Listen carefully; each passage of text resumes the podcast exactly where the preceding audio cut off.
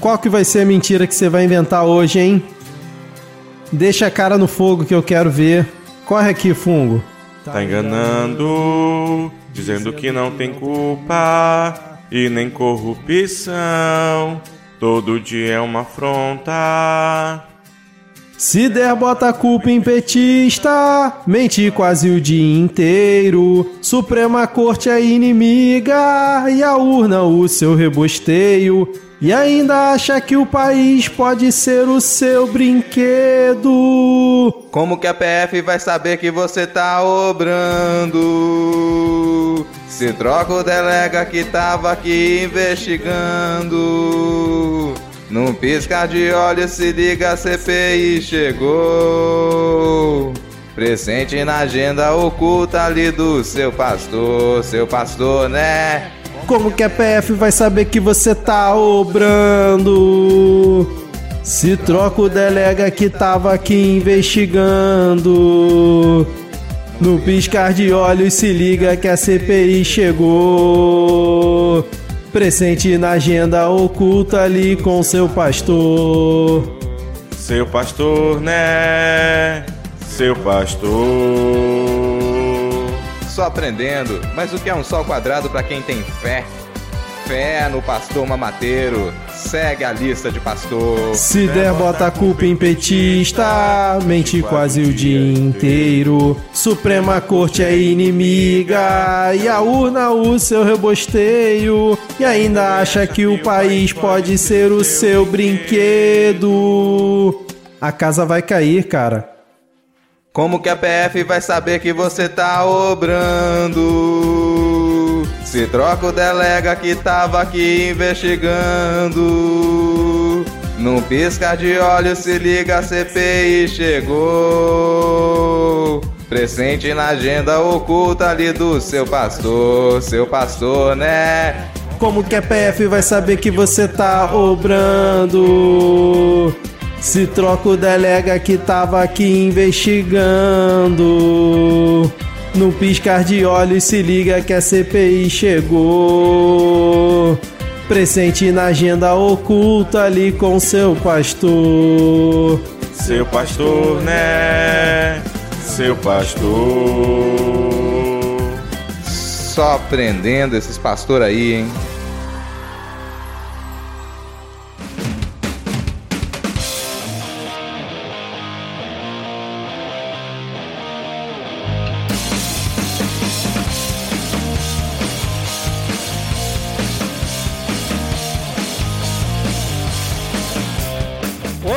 リスナーで Tudo bem? Eu sou Vitor Souza, falando diretamente do dia 28 de junho de 2022. Estou de volta e está começando mais um episódio do Midcast Política no ano mais importante da nossa jovem democracia. Aqui nós debatemos os fatos que ocorreram na última semana e que influenciam no cenário da política nacional, com muita informação, pistolagem e bom humor no desespero do possível. O Diego, nas últimas duas semanas, falou, né, na medida do possível, ele esqueceu desse, desse adjetivo que tem que ser no desespero possível, Diego. E hoje aqui comigo temos ela, que adora abraço de colega no trabalho. Ana Raíssa, tudo bem, Ana? Olá, tudo bem porque o colega não abraça mais, né? Por causa da Covid. Então, a, a, essa parte tá bem. Muito que bem. E fechando o nosso trio de hoje, ele que adora reunião sem distanciamento social, o sempre animado Rodrigo Hipólito. Tudo bem, Rodrigo? Cara, você tá forçando a gente a dizer que a pandemia teve lado positivo, é isso? Não, eu tô só dando características aqui sua. Não é verdade que você não gosta de reunião sem distanciamento social, é isso? Cara, eu tenho dificuldade de lembrar alguma reunião na minha vida que ela teve sentido. Porque o pessoal brinca, né? Nossa, essa reunião poderia ter sido e-mail. Qual reunião não poderia ter sido e-mail? Entendi, cara, entendi. Eu queria puxar aqui uma salva de palmas para a vacina, cara, que, pô, realmente, assim, ó, tá de parabéns, hein?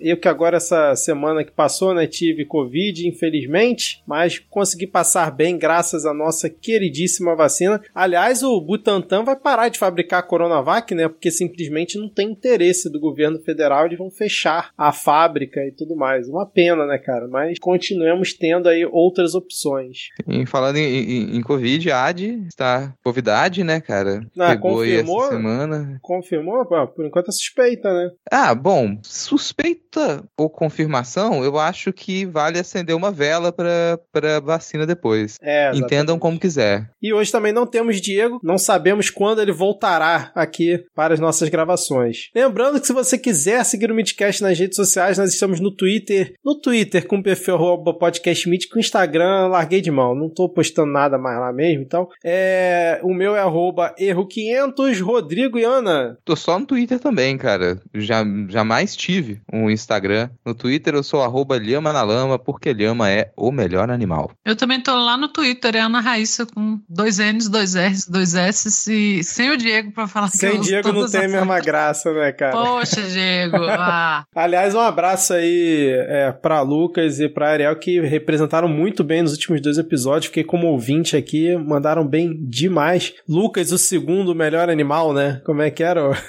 Foi muito bom aquela. Cara, muito bom. Ah, combinado, tá, gente? Nada aqui é combinado. É, tudo no improviso aqui, gente. Se você quiser apoiar o Midcast, temos aí o PicPay o Padrim, né? Planos de dois e cinco reais. PicPay lá no, no aplicativo, né? Você escolhe lá Midcast, Padrim, padrim.com.br barra Midcast. Se você quiser escutar também as paródias do Midcast, só as paródias desde 2021 pra cá, tem o nosso feed de paródias, é só procurar aí em algum tocador de podcasts, exceto o Spotify. Desculpa a galera que escuta pelo Spotify, eu sei que vocês são uma grande parcela aqui da nossa audiência, mas o, o Spotify barrou o nosso feed por lá, então procurei paródias Midcast Política e você consegue ouvir uma playlist maravilhosa com essas paródias que só você encontra no Midcast. Agora, sem mais delongas, vamos iniciar o episódio com o bloco Minority Report ao contrário.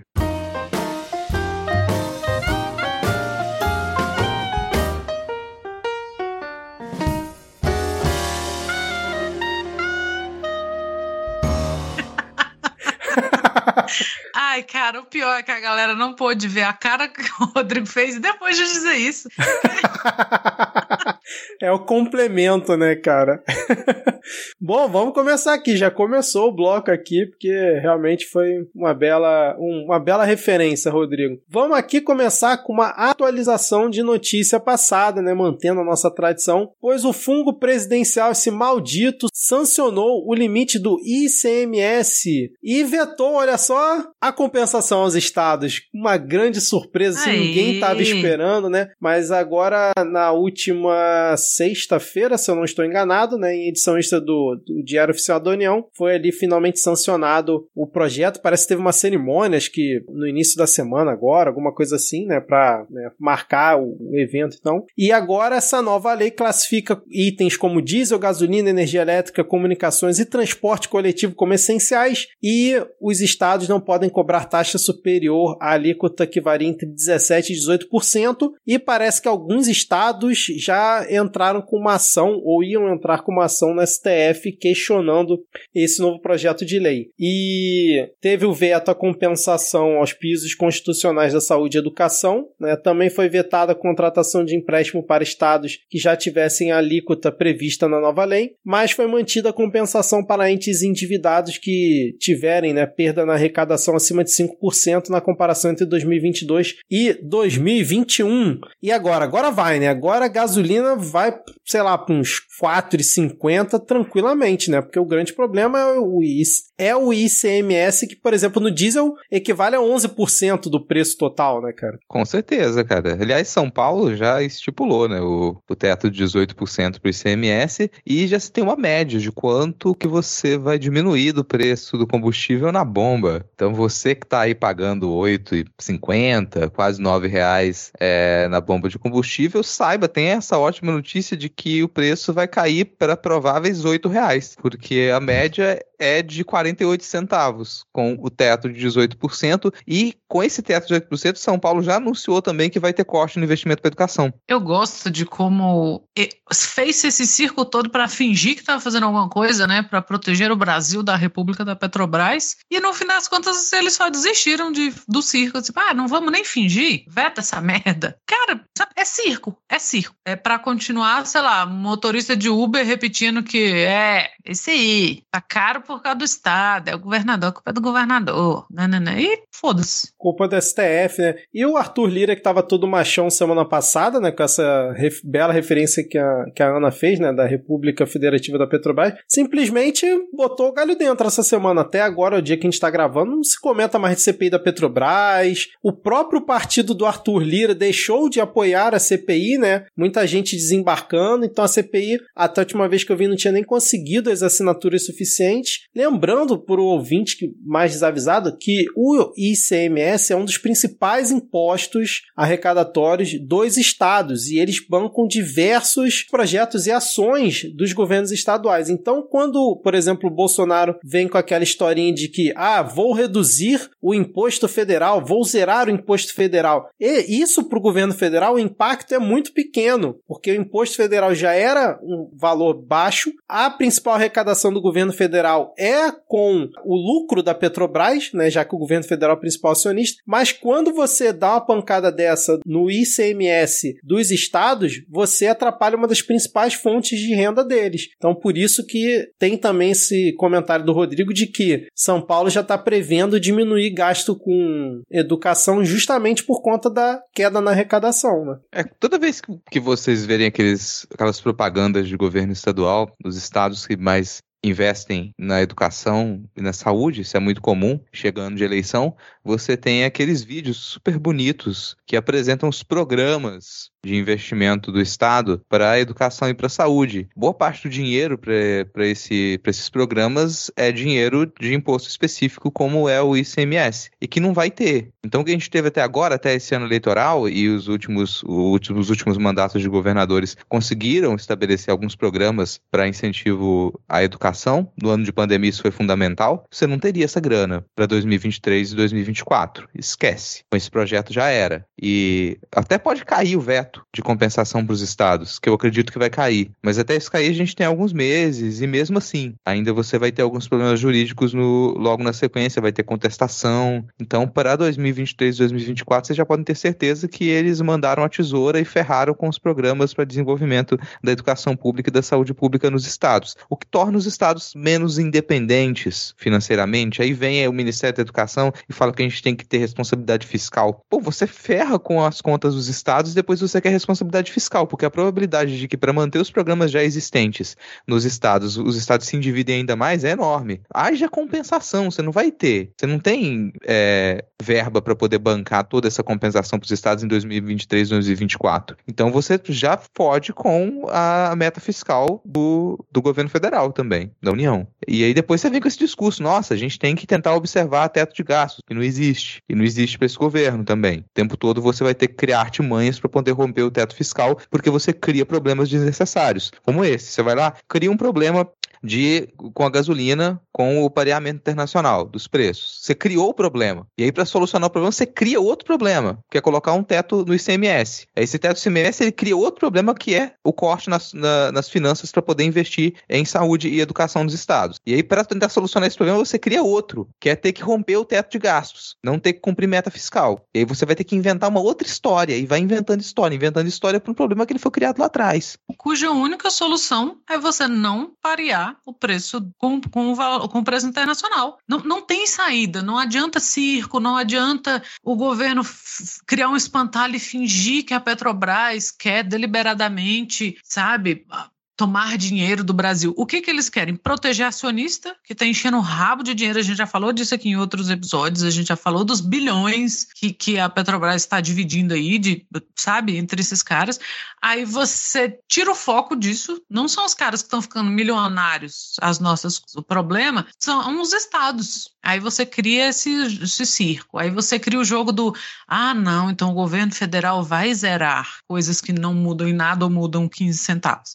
E aí e você não toca no problema principal, aí vem tudo isso aí que o Rodrigo falou, você fica criando maluquices e, e, e castelo de areia para, olha, vamos resolver assim, opa, não resolveu, então vamos inventar outra coisa, opa, não resolveu, olha só. E é o que vai rolar, assim, para sempre, enquanto não meter a mão nesse inferno e você e, e você, você não acabar com esse pareamento, sabe? Não, não tem, não tem saída, não tem. É, eu acho que, né, já adiantando um pouquinho os assuntos, eu acho que o Lula tem que falar mais disso Ele já tocou nesse assunto algumas vezes do que, de que o brasileiro tem que pagar gasolina em, em real e, e não caiu nessa de que ah, a diferença é só se eu tiver carro. A passagem do ônibus vai aumentar, a comida vai aumentar, tudo, tudo. A gente depende disso, principalmente porque a nossa, a gente tem malha rodoviária, a nossa, o nosso transporte é feito por via rodoviária. A gente não, não é um país de grandes trens e caminhos, sabe? Então, assim, aumentou um centavo que seja, vai aumentar todo o resto. E eles, enquanto não mudar essa política de preço desse pareamento internacional, a gente vai continuar batendo cabeça e vendo circo do governo, inventar, oh, agora vamos fazer isso, vamos... E vai servir para quê? Para essa briga que a gente teve, puxada pelo governo federal durante a, a, a Covid, de ah, olha, o governo federal não está fazendo nada porque não sei quem não deixa. Aí os estados estão tendo que, que, que assumir uma responsabilidade que seria do governo federal. Ah, mas é o STF não deixa o governo federal trabalhar. Aí depois vai virar um ah, o sabe, a gasolina não baixa porque o governo federal não quer. Ah, não, é o governo estadual que não deixa. E isso vai virar um não investimos em educação e saúde porque o governo federal não deixa. Ah, não, o estado não investe porque não quer. Ah, não, é o governo federal. E a gente não vai sair nunca, a gente vai ficar rebolando no lodo até, sabe-se lá. Para fazer justiça à memória aqui, a gente sabe que a presidenta Dilma cometeu muitos deslizes ali no final do seu último mandato, acabou sucumbindo a algumas pressões, aprovou proposta de lei, apoiou algumas ideias que elas eram bem ruins, mas nem todas, nem todas. Aí para o povo que fala, nossa, é o contexto. Como é que quando o mercado funciona assim, quando acontece uma guerra, quando tem uma pandemia, quando tem uma, um, isso é imprevisto, não dava para saber. É por isso que a economia está assim, é por isso que o preço do combustível está assim. Lá em 2003, 2014, quando o barril de petróleo estava 130 dólares e a gasolina aqui no Brasil era vendida a 2,50 na bomba e tava gente reclamando, a Dilma ela falou: não vou parear o preço da gasolina no Brasil, o preço do petróleo no Brasil, com o internacional em dólar, porque qualquer guerra que tiver, qualquer deslize que tiver, qualquer movimentação do mercado é, internacional, a gente vai sofrer com isso aqui e não vai poder controlar esse preço. E o preço do combustível vai disparar. E depois que ele disparar, ele não volta mais, porque vai perceber que dá lucro. Então ele não volta. Isso é Dilma falando lá em 2013, 2014, não aceitou. Na época a pressão já existia para ter o pareamento do, do preço dos combustíveis. Ela não aceitou. Então, algumas coisas ela aceitou e foram deslizes que sim, eles erros enormes que ela cometeu em 2014 ali principalmente, mas teve grandes acertos também. Aí você imagina a pressão que era de todos os lados. E algumas dessas pressões ela não sucumbiu. Então dava para prever, ela previu, ela falou, é isso que vai acontecer se você parear o preço ao preço internacional, se você dolarizar, é isso que vai acontecer. Não, e sempre lembrando, a gente já comentou aqui, a Petrobras, só no governo Bolsonaro, né, já devolveu para o governo mais de 400 bilhões com B de bananada. Então, se a expectativa deles lá, aquela ideia maluca do Paulo Guedes de subsidiar preço sem subsidiar, né, que ele falava que não era subsídio, com o dinheiro da Eletrobras, entre 25 e 50 bilhões, essa pequena margem de erro, quanto que você ao longo desse tempo já não teria conseguido subsidiar para realmente segurar, né, mesmo com essa porca porcaria desse, desse PPI aí, né, para poder manter o preço de forma aceitável para não pressionar a inflação e outros fatores com parte desse dinheiro que a Petrobras já devolveu, por exemplo, para o governo federal. Mas é óbvio que o governo não pensa, esse governo faz tudo de improviso e a culpa é sempre dos outros. Então é mais fácil pegar esse dinheiro que a Petrobras devolveu para o governo, torrar com um orçamento secreto, com qualquer outra coisa sem a finalidade devida, ao invés de você atacar o problema, né? Mas a gente ainda vai tocar em outros assuntos assuntos aqui que tem muita relação com, com esse, mas agora a gente vai atualizar uma outra notícia passada rapidinho que tem a ver diretamente com esse tema, que foi o novo presidente da Petrobras, o Caio Paz de Andrade, assumindo hoje o cargo de no comando da direção da empresa. O anterior, depois de ter sido né, chutado por todo mundo publicamente, ele,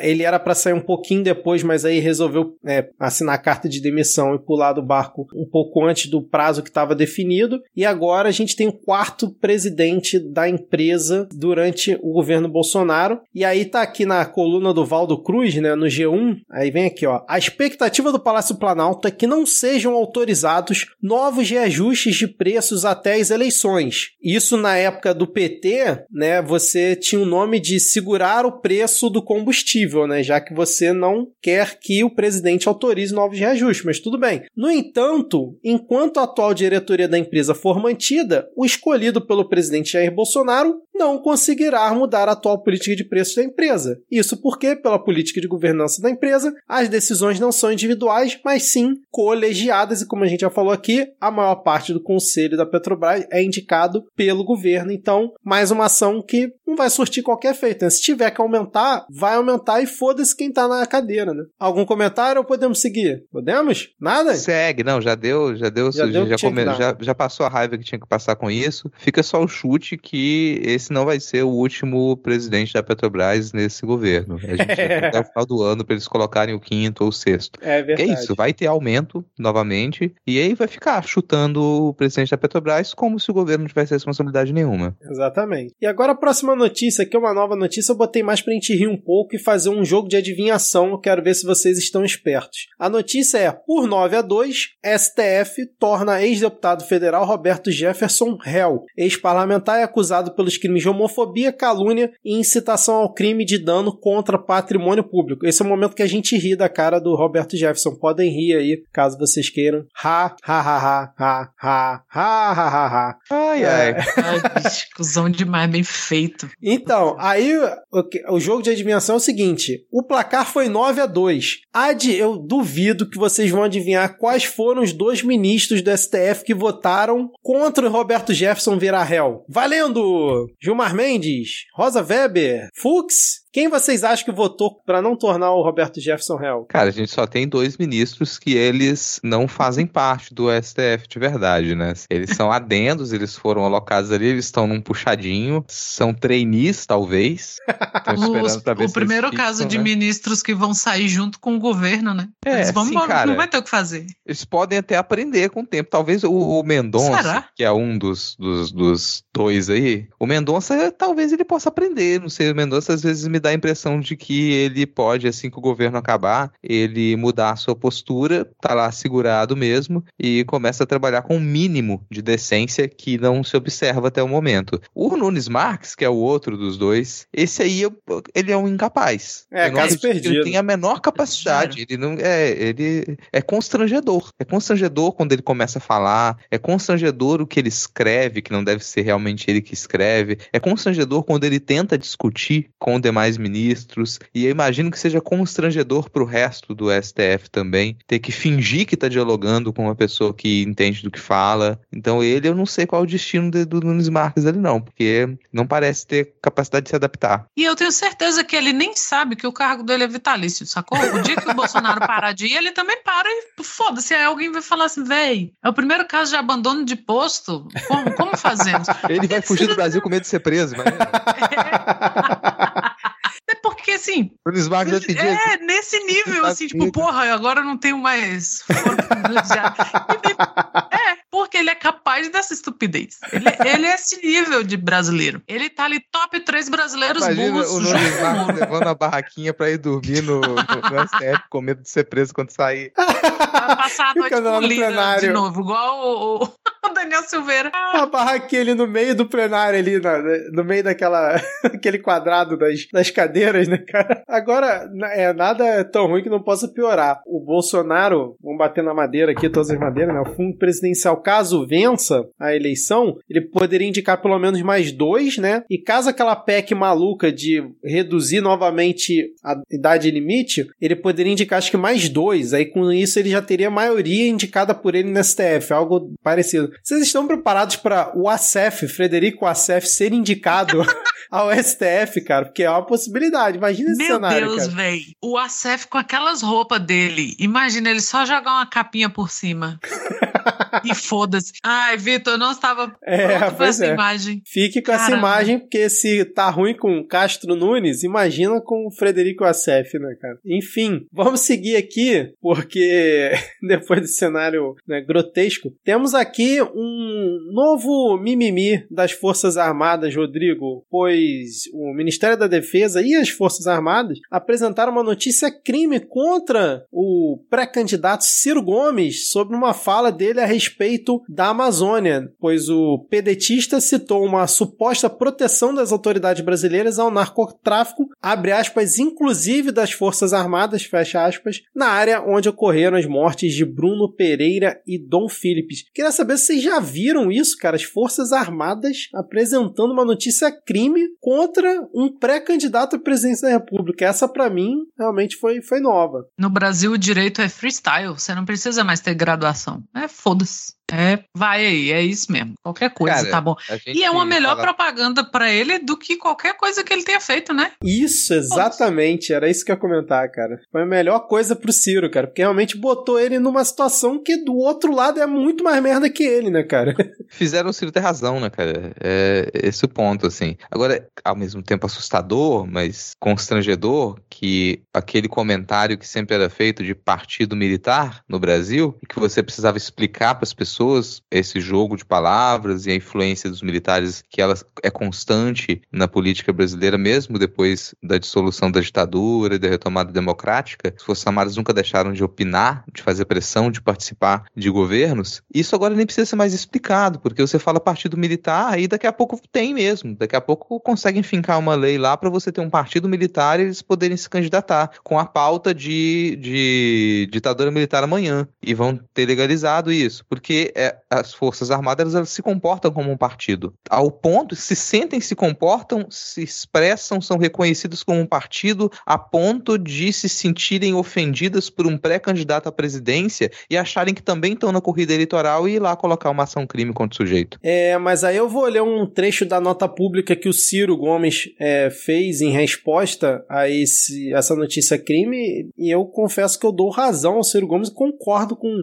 trechos da nota dele, quando ele começa, né, dizendo que foi surpreendido com a nota agressiva das Forças Armadas e tal, e aí depois ele diz assim, ó, a nota que mais uma vez explicita o grau de politização do atual comando das Forças Armadas tenta distorcer a crítica que fiz ao notório descontrole que impera em áreas da Amazônia, onde uma, abre aspas, holding do crime, fecha aspas, age impunemente. As mortes trágicas de Bruno e Dom Philip são os últimos episódios desta realidade pavorosa. Em nenhum momento disse que as Forças Armadas, enquanto instituições de Estado, estariam envolvidas com essa holding criminosa. Afirmei e reafirmo que, frente à desenvoltura com que um tipo de Estado paralelo age na área, é impossível não imaginar que alguns membros das forças de segurança possam estar coniventes por dolo ou omissão. Muito bem, Ciro Gomes. O resto eu não vou ler porque ele tenta né, elogiar um pouco ali a- as Forças Armadas, então vamos, vamos parar por aqui que eu acho que fica bom. Não sei se vocês concordam, mas foi. Só fazer um complemento, assim, porque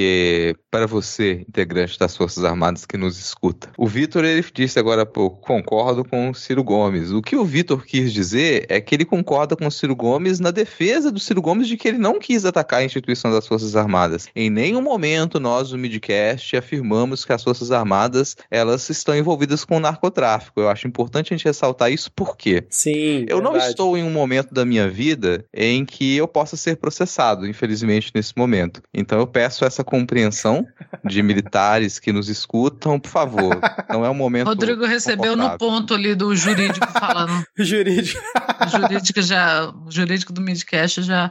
Mas o Ciro, quando ele não tá jogando pra plateia dele, pra claque dele, ele acerta muitas vezes. Quando ele não tá no modo cirista, ele, né, isso aí é uma coisa do Ciro Gomes até 2018. Que a gente conhece, né? Que é o cara que fala o que tem que falar, e mas fala com uma certa razão e tal. Então, saudades, esse Ciro meio razoável. Quando o Ciro Gomes não tá perdendo tempo sendo Ciro Gomes, ele consegue ser razoável, né, cara? Exatamente. Mas, falou tudo.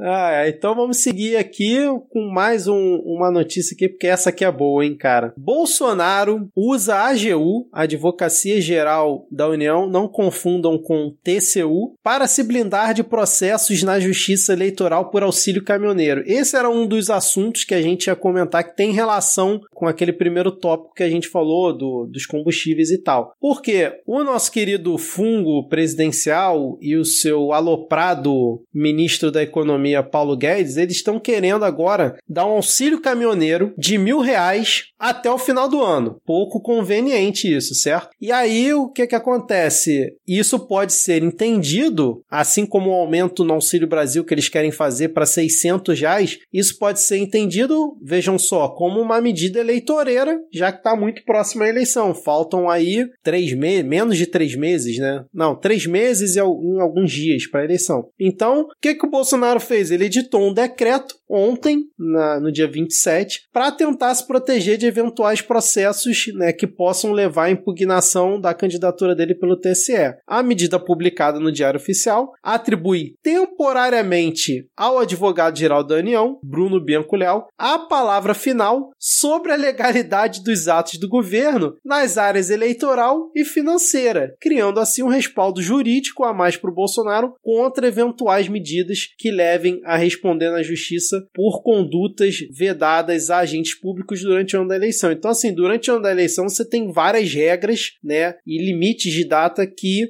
o governante do momento não pode agir em determinadas situações. E essas duas ações que o Bolsonaro está querendo fazer, de dar o auxílio caminhoneiro de mil reais e aumentar o auxílio Brasil, justamente se encaixariam nessas situações. E aí o que, que ele fez? Mete um decreto dizendo que a palavra final, se pode ou não pode, é a da AGU. Olha que maravilha, cara. Simples, né? Resolveu o problema. É, explicando a piada, que é sempre ruim de fazer, mas vou explicar para fazer meu comentário. O nome do bloco, que é o Minority Report ao contrário, porque nitidamente o Bolsonaro ou é ou tem uma equipe de pré-cog aí para fãs de Philip K. Dick, porque ele só que ele funciona no sentido avesso, não é nossa, vamos prever um crime e ir lá e evitar que o crime aconteça, não. Vamos prever que vai ser cometido um crime e criar uma lei para que esse crime não seja mais crime. Enquanto e faz isso, isso você imagina vezes. o Carluxo numa banheira.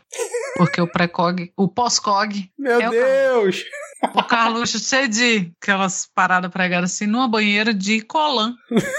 Nossa senhora. Ima- imagens terríveis.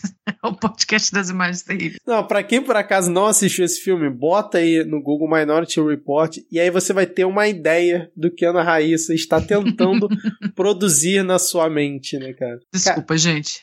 Agora, Eu não vi se teve alguma reação da oposição, não sei se vocês viram, dizendo que vai questionar no, no STF ou dentro do próprio Congresso, porque, pra mim, no, no meu entendimento de leigo comentarista de portal, não faz o menor sentido esse decreto do Bolsonaro, né, cara? Vocês viram alguma ação aí da, da oposição em relação a isso? não vi nada, mas eu acho que não demora, porque é claramente uma dessas tentativas assim de que, opa, fiz aqui, aí alguém vai lá, o STF vai lá, alguém fala, não, não pode. Então não, Porque, não, assim, não vai passar batido. É, eu imagino, eu suponho que não seja possível para o presidente ele suplantar o TSE através de decreto. Então ele não pode, através de um decreto, ele retirar uma função que é do TSE. Então ele vai verificar se houve algum crime eleitoral, vai fazer a investigação e isso independe se ele resolver na cabeça dele achar que a AGU poderia ocupar o lugar do TSE. É, e aí, segundo um advogado que foi né, consultado é, pelo Estadão na, na reportagem, diz aqui, ó, para que a proposta do governo não sofresse contestação na justiça, seria necessário que o benefício guardasse relação com as causas da situação emergencial. E aí, por que, que eu estou citando isso? Porque uma das ideias do governo para poder dar esse auxílio e aumentar o Auxílio Brasil é decretar situação de emergência nacional. E aí, por isso também tem esse essa proteção através desse decreto, vamos dizer assim, dando à AGU essa, essa análise centralizada que os ministérios também teriam que participar e não só a AGU. Pegadinha, a manobra que o governo vai estar tentando inventar junto com Arthur Lira e companhia é isso: o Bolsonaro poder decretar situação de emergência e aí, com isso, balizar os auxílios que ele vai oferecer, né? Já que em ano eleitoral isso não poderia. É. Tanto que eu lembro que eles correram com o Auxílio Brasil ano passado justamente para isso, né? Para poder tá, não entrar dentro do, do ano eleitoral um novo auxílio. Agora eles inventam mais essa. Agora, tem uma coisa que, que é muita falta de noção, assim, mesmo que a gente desconsidere que é uma medida eleitoreira, que é uma, uma espécie de compra de votos, mesmo assim, você pensar hoje que 600 reais, aumentar o, o Auxílio Brasil para 600 reais reais significaria muita coisa? Colega, só a inflação do último ano já ferrou com isso. Já ferrou com isso, já engoliu esse suposto aumento. Então não teria um efeito de melhoria na qualidade de vida de muita gente dessa maneira como se pensa e teria que arrancar esse dinheiro de algum lugar, além de tudo. E a pessoa a, também acreditar que, bom, mil reais de subsídio ali no auxílio caminhoneiro, talvez não faça muita ideia de quanto caminhoneiros gastam com combustível mensalmente, sabe? Combustível e pedágio mensalmente não faz muita ideia, porque, claro, não é um dinheiro que se joga fora, mas o gasto é enorme que você tem com combustível e pedágio, manutenção de caminhão e tudo mais. Então, a, a vida de quem trabalha com transporte já é muito complicada. Sim, você poderia ter diversas medidas e se espera que no, no futuro próximo a gente tenha medidas para amenizar o, esse tipo de trabalho que é um trabalho difícil, um trabalho custoso, um trabalho que você investe muito para não lucrar tanto, assim, e muito arriscado. Mas não sei se, se essas medidas elas surtiriam um efeito que o governo talvez espere para poder reverter votos. Já está ficando cada vez mais nítido que não tem saída, não tem medida eleitoreira que você faça para diminuir os combustíveis, dar um, dar um auxíliozinho aqui, um auxíliozinho ali, não vai melhorar significativamente a vida da população, aquele núcleo duro vai, vai continuar lá e a maioria das pessoas que teriam, que mudariam seu voto e que mudaram seu voto nas intenções que a gente verifica nas pesquisas recentemente, elas estão cada vez mais conscientes e certeiras de que, bom, com esse governo não vai dar pra ficar. É um governo de miragem, né? Assim, tudo que a gente tem discutido até agora são miragens. Então, vamos fingir que trabalha, vamos fingir que vai adiantar, vamos fingir que 200 reais que eles queriam dar no início e a oposição que forçou para, sabe, para ter auxílio desde o início. E aí, ah, não, agora 400. Para vir o um, um, um, imbecil lá dizer que, ó, com uma pessoa 400 reais não passa fome, porque ele claramente estava fora do Brasil, irmão. E aí, ah, não, agora é 600. Beleza, uns 600 que vale os 400 do ano passado. Ah, não, mil reais para caminhoneiro. Meu brother, dependendo do caminhão, leva 40 minutos para você encher o caminhão. Você acha que mil reais vai fazer cócega? Hum, sabe, é, são miragens, assim, que, que vem muito a calhar para um governo de doido, né? Que fica indo atrás de pá de moinho de vento e inventando espantalho o tempo inteiro. E a gente tem que lidar com, com esse tipo de coisa, sabe? O, a energia que se gasta desfazendo ou tentando amenizar umas bobagens dessas que o governo inventa. E assim, e não é só a energia de paciência da gente que está aqui comentando, da gente que lê, da gente que acompanha. É você mov movimentar a máquina pública, sabe? Para deputado ir lá, para ministro ir lá e falar: não, não é assim, não, não pode. É tudo no freestyle. Freestyle da loucura, é um multiverso da maluquice. É porra. Freestyle da loucura, é isso aí, cara. Bela definição desse governo. Eu fui procurar aqui, ó, tá aqui, ó, o. Só pra gente encerrar esse tópico, o deputado federal Reginaldo Lopes, do PT de Minas Gerais, líder da bancada do PT na Câmara, apresentou um projeto de decreto legislativo com o objetivo de sustar todo o decreto do, do presidente Bolsonaro. E além da, dessas medidas que a gente falou, a ideia também deles era dobrar o Vale Gás, nesse pacotão aí de, de bondades às vésperas da eleição. É, ô Rodrigo, o próximo tópico eu vou deixar para você, porque ou para Ana, porque é uma figura que a Ana gosta bastante, mas é um tópico que o Rodrigo trouxe lá pro, no nosso grupo. Não sei se ele quer introduzir aí para os ouvintes. Cara, isso aqui é pra gente se divertir, assim, né? Porque a gente tem poucos motivos para rir. Mas a gente, se você acompanha pelo Twitter os reacts desesperados de Deltan Delagnol, você tá na expectativa de que ele publique mais um. Porque toda derrota que ele tem, toda derrota judicial que ele tem, ele publica um vídeo chorando e dizendo: vocês vão ver, vocês vão pagar, eu tô aqui lutando contra os corruptos. Me ajudem. O mundo tá de pé na cabeça. Os, os heróis estão sendo perseguidos, os heróis estão sendo vilanizados. e pedindo dinheiro para pagar é. o Lula. Ai, que é. beleza. Façam uma vaquinha, me ajudem. E ele teve mais uma derrota, porque o STJ ele reativou a apuração do Tribunal de Contas da União sobre os gastos da Lava Jato, que é uma coisa que a gente já tinha noticiado aqui também, né, que tinha sido parado. E fico pensando, o Delanhol ele tá nessa luta toda, né, para que o TCU não verifique os gastos da Lava Jato. Por que será? Que ele tá com tanto medo de que se abra a caixa preta da Lava Jato e pra gente saber para onde foi o dinheiro, quanto que era investido, quanto que eles ganhavam com palestra, quanto que eles gastavam com passagem, com hospedagem, com auxílio disso, com auxílio daquilo, quanto custava cada uma dessas investigações, quanto custou para Lava Jato destruir a economia brasileira. Eu, nossa, eu já falei isso aqui que um dos meus personagens favoritos dessa comédia chamada Brasil é, é o Dallagnol. Não quer dizer que ele não seja nocivo, né? A Lava Jato foi muito mais perniciosa para o Brasil do que qualquer coisa que tenha advinda daí. Mas ele é uma figura tão patética que eu só consigo lembrar daquela música, acho que é da Royal Orchestra. Mori Dallagnol, Dallagnol, amor. Sim. ele é patético, tudo que ele faz é patético, ele, é, ele é absurdo. Ele parece que, que chegou no mundo com 18 anos, sabe? Ele não tem. Aí faz esses. Nossa, chororô ao vivo. Aí ele achou o quê? Que ele ia demonstrar que ele tinha, sei lá, muito apoio ainda na sua luta contra a corrupção, por isso que ele conseguiu grana para bancar o que ele devia pro Lula. Na prática, ele comprou o vinho do casamento do Lula, assim, basicamente. Assim, ele tá sempre metendo o pé pelas mãos.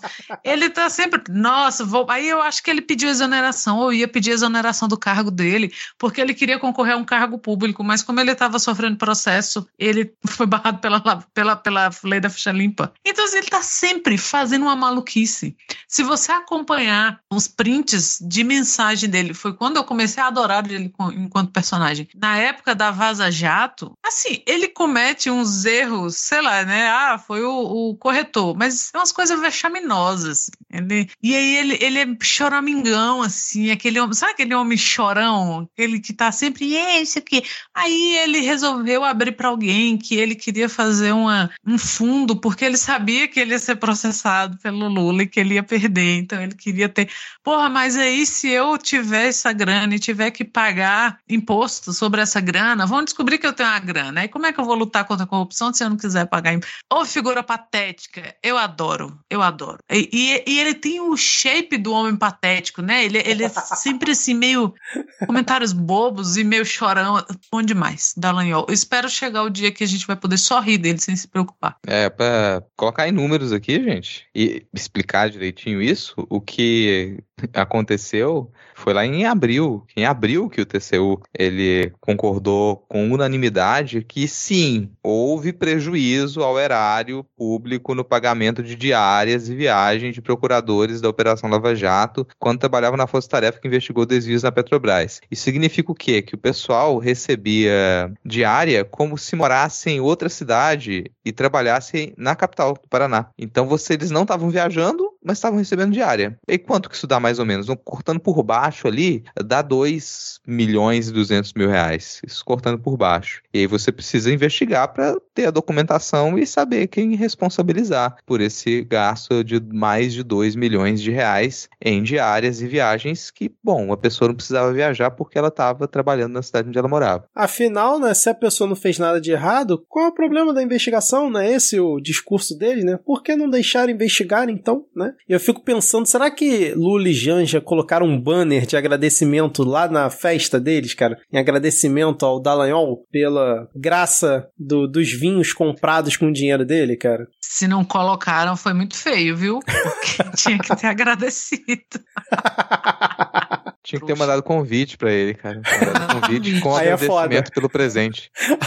Cara, mas é, é, interessante, mesmo agora, depois que passou, né, todo, todo esse show da Lava Jato na época, acompanhar as matérias que o Intercept fez a respeito disso, sabe? É, de, desse tipo de coisa, do, do cara tá recebendo sem, sem que ele não tá viajando, ele não esteja viajando, do cara, sei lá, movimentar 100 funcionários públicos para ir atrás de umas caixas e chegar lá assim, é tudo coisa do Lula, coisa de casa. Tem uns lençol guardados. E, nossa, é hoje. E ele mandando mensagem comemorando, a gente vai achar tudo. Como se tivesse, assim, sabe, montanhas de ouro, como se ele fosse achar o cofre do tio Patinhas. Aí chega lá no Instituto Lula, você tem 100 servidores para investigar e eles vão abrindo caixa após caixa e tem, assim, coisa guardada, coisa distante, sei lá, os trem que o Lula saiu do Planalto, enrolou no jornal e mandou levar. Então é, é interessante a gente observar que, que não é perseguição, embora o, o, o Dallagnol esteja batendo nessa tecla, né? Que ele está sendo perseguido pelo Bruno Dantas, mas não é porque ele, ele gastou rios de dinheiro como o príncipe que ele achava que ele era para promover todo aquele espetáculo midiático que não deu em nada, não deu em nada, a não ser prejuízo para a gente, mas não teve nada, sabe, que, que justificasse você ter 100 agentes do Estado atrás de umas caixas de mudança. E aí ele revivendo é, é, fake news que os próprios colegas falavam: então, bicho, parece que não é verdade isso aí. Ah, poxa, seria tão legal se fosse. Então é um imbecil com dinheiro, teve seu momento de glória e agora vai ter que pagar. Exatamente. Muito bem, Ana. E agora falando em pagar, agora para mim, cara, essa foi uma das notícias também que. Puta merda. Vamos lá. O nosso querido. Vamos voltar um passo atrás, né? O ouvinte que escuta o Midcast Acompanha sabe o que é o Bolsolão, né? O orçamento secreto, as malditas emendas do relator, as RP9, né? Que é ali a grana que o governo acaba usando como um mensalão legalizado, né? Para comprar base de apoio no Congresso. Basicamente é isso. E aí vai o dinheiro direto lá pro deputado, pro senador, ele consegue mandar lá para a base dele e aí tem casos de amigo do Arthur Lira comprando kit robótica por um preço absurdo, botando em escola que não tem na internet, esse tipo de coisa, né? É, e aí o que que acontece? O nosso querido Marcos Duval, senador pelo Podemos do Espírito Santo, terra aí do nosso amigo Rodrigo Hipólito, ele é o relator, né, da, da LDO para o ano que vem, 2023, né? A Lei de Diretrizes Orçamentárias. E aí, o que que ele colocou, o que ele propôs, né, no, no seu relatório em relação ao orçamento secreto, as RP9, que elas sejam impositivas. Ou seja, caso realmente acolham né, esse parecer do Marcos Duval né, e aceitem, votem isso no Congresso, a partir de 2023, o governo federal, seja ele qual for, obrigatoriamente teria que pagar todas as emendas do relator. Tem lá 20 bilhões reservados no orçamento para pagar em emenda do relator, vai ter que pagar. Atualmente o governo usa isso como moeda de troca, mas pode ser contingenciado caso precise fazer um ajuste. Com a ideia do nosso queridíssimo Marcos Duval, a partir de 2023, qualquer que seja o governo teria que pagar obrigatoriamente as emendas do orçamento secreto. Cara, Marcos Duval é uma das piores produções capixabas, né? A gente já produziu muita coisa ruim, muita coisa boa também, mas o Marcos Duval ele tá ali na, na, na cabeça como uma das piores coisas que a gente já enviou pro país. Eu não sei se isso vai passar, cara. Claro que a gente tem hoje o, o cenário mais provável é que passe e que isso dificulte o próximo governo, a vida do próximo governo. Dificulte, no caso, né, mais provável, que é o, o governo Lula. Então você amarraria o orçamento. Mas existe sim chance desse ponto específico ele não passar, disso não se tornar impositivo. Por quê? O, o chamado orçamento secreto, o RP9, ele ainda é, pode ser uma moeda de troca se vo, e você já imagina que a gente possa pensar em articulação para o próximo governo. Então depende muito de como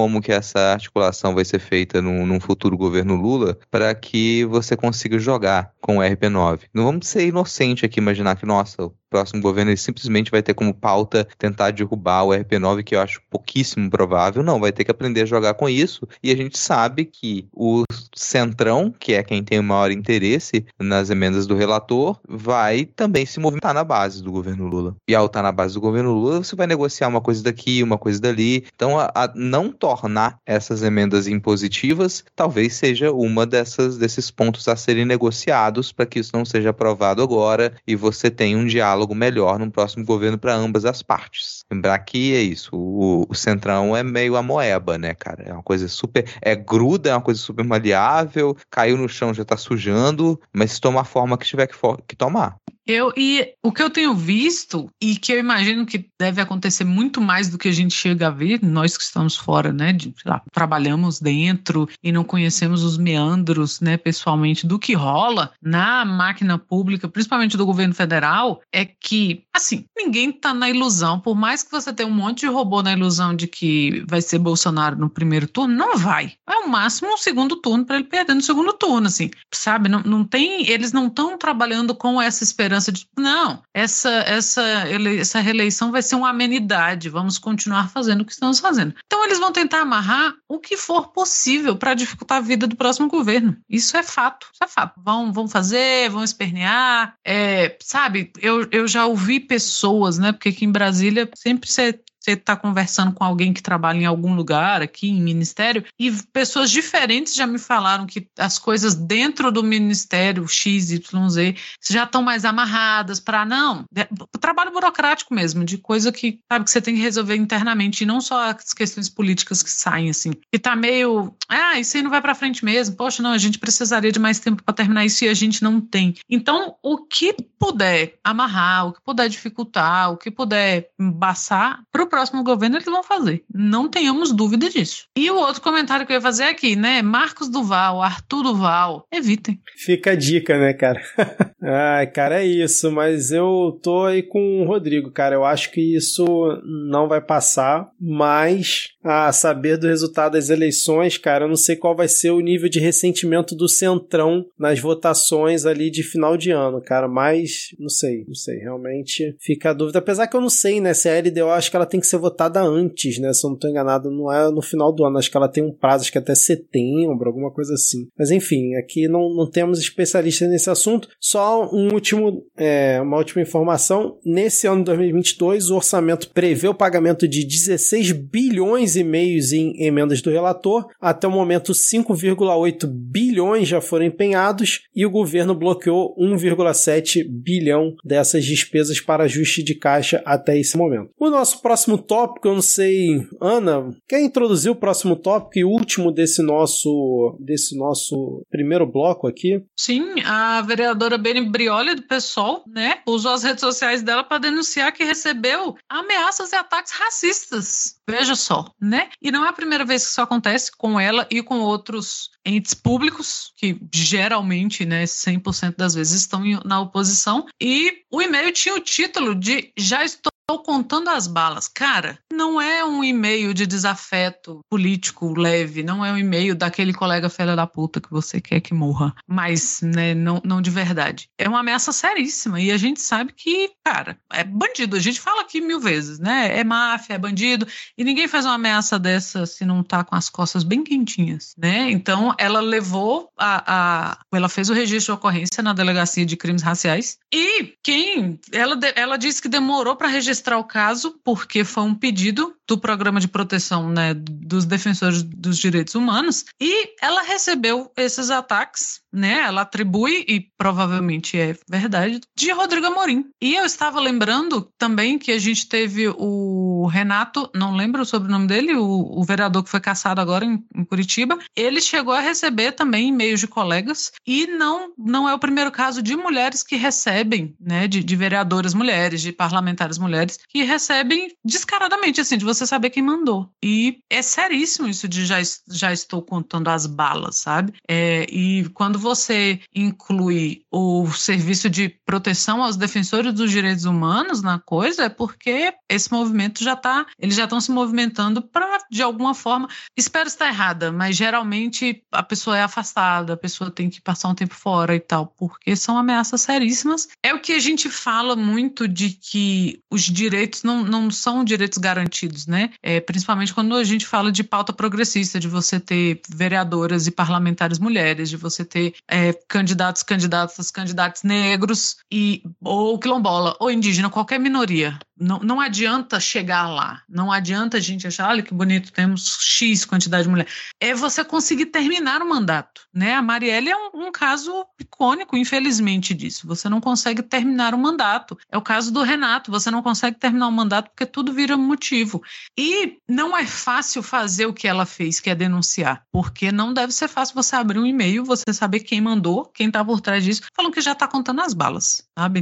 Ninguém, por mais amor que você tenha à causa, abre um e-mail desse e fica tranquila e vai se entregar para ser mártir. É seríssimo. E, infelizmente, essas pessoas têm se sentido muito à vontade, né? Para mandar e-mail de ameaça, para dizer que está contando as balas, que sabe onde mora, sabe onde a mãe mora, igual nos outros outras vezes que aconteceu. Tanto que a ameaça ela foi feita em maio e a vereadora ela só fez a denúncia agora em junho porque ela precisou esperar o tempo para conseguir entrar no programa de proteção a dos direitos humanos. Porque sem ter o mínimo respaldo para proteção, se ela faz a denúncia num dia, no outro dia ela tá ferrada. Ou alguém da família dela tá ferrado, ou o assessor começa a ser perseguido, que é muito comum também então aí impede a pessoa de trabalhar. Ela não tá com proteção, depois que ela faz a denúncia, acabou, ela não pode mais trabalhar. E vou cantar uma pedra aqui até, porque o Rodrigo Morim, ele já né, veio declarar que, bom, pode quebrar o meu sigilo ali, de correspondência, verificar meu e-mail, isso não saiu do meu e-mail, do meu computador, aquele print foi montagem e tudo mais. Bom, não é difícil de verificar isso, inclusive porque o e-mail deve estar ainda é, como chegou para ela, né? Agora, se se verificar isso depois, chegou lá, opa, verificou, chegou aqui no e-mail dela a partir do seu e-mail direitinho. Ah, talvez a gente não consiga descobrir o, o IP de onde veio, mas tá aqui, saiu do seu e-mail. Aí ele já vai vir com a história, não, meu e-mail foi hackeado, então. Os hackers de Araraquara vão atacar novamente e terão hackeado o e-mail dele, o computador dele, se necessário, mas não foi ele que digitou aquilo. Perfeito, cara. Acho que aí vocês já comentaram é, tudo o possível sobre esse tema. É, a gente espera que realmente esse sujeito sofra algum tipo de sanção, seja lá qual for, não sei, né? Que realmente não aconteça nada, nada de grave e essas ameaças sejam apenas é, mais um jeito covarde desse sujeito se pronunciar na vida, né, cara? E vamos ver se vai ter algum desenrolar, se tiver alguma atualização sobre esse caso, a gente volta a comentar aqui. Fechamos então esse nosso primeiro bloco e vamos para onde agora, Rodrigo? Tem CPI, tem CPI. Pode avisar Milton Ribeiro, vai ter CPI.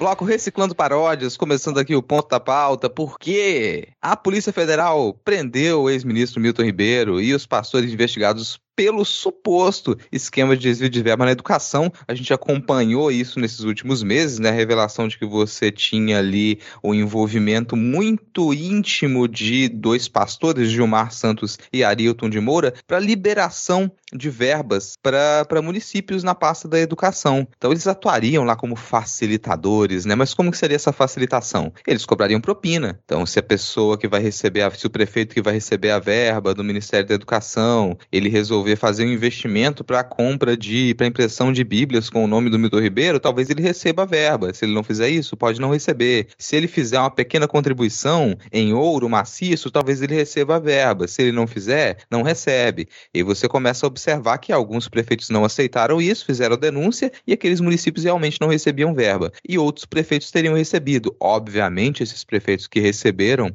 a verba estariam envolvidos nesse esquema de propina, de corrupção, eles não se declararam, eles só negaram, mas não vieram a público falar nada. E isso estourou há alguns meses, deu em todas as, em todos os jornais, a gente repercutiu aqui no Midcast esse grande escândalo. Milton Ribeiro, ele foi retirado da pasta da educação sobre forte suspeita e agora a PF mandou prender não só ele, como os pastores Gilmar Santos e Arilton de Moura, além de Helder Bartolomeu, ex-assessor da prefeitura de Goiânia, e Luciano Freitas Musses, ex-assessor do Milton Ribeiro Ribeiro no Ministério da Educação. As, a acusação, né, para o Milton Ribeiro é sobre corrupção passiva, prevaricação, advocacia administrativa e tráfico de influência. Mas logo depois, um desembargador mandou soltar Milton Ribeiro. Então, nesse momento, ele está solto. Essa semana, ela foi uma enxurrada de notícias em torno disso, porque enquanto acontecia a prisão do Milton Ribeiro e depois a sua soltura, o presidente Jair Bolsonaro veio a público da declaração dizendo que, bom, não tem corrupção no nosso governo aí na hora que teve uma suspeita, já tiramos o cara daqui e já está investigando. Não tem corrupção no governo. Vazaram áudios do Milton Ribeiro conversando com a sua filha por telefone e nesses áudios o Milton Ribeiro diz que o pré-cog Jair Bolsonaro, né, ele teve mais ali uma visão. Ele ligou pro Milton Ribeiro, né, teve esse pressentimento e falou: "Nossa, eu tô sentindo aqui meu meu tornozelo tá doendo, né, meu joanete doeu e agora eu tenho certeza que vai haver uma busca e apreensão aí, Milton Ribeiro fica ligado, ele teve esse pressentimento.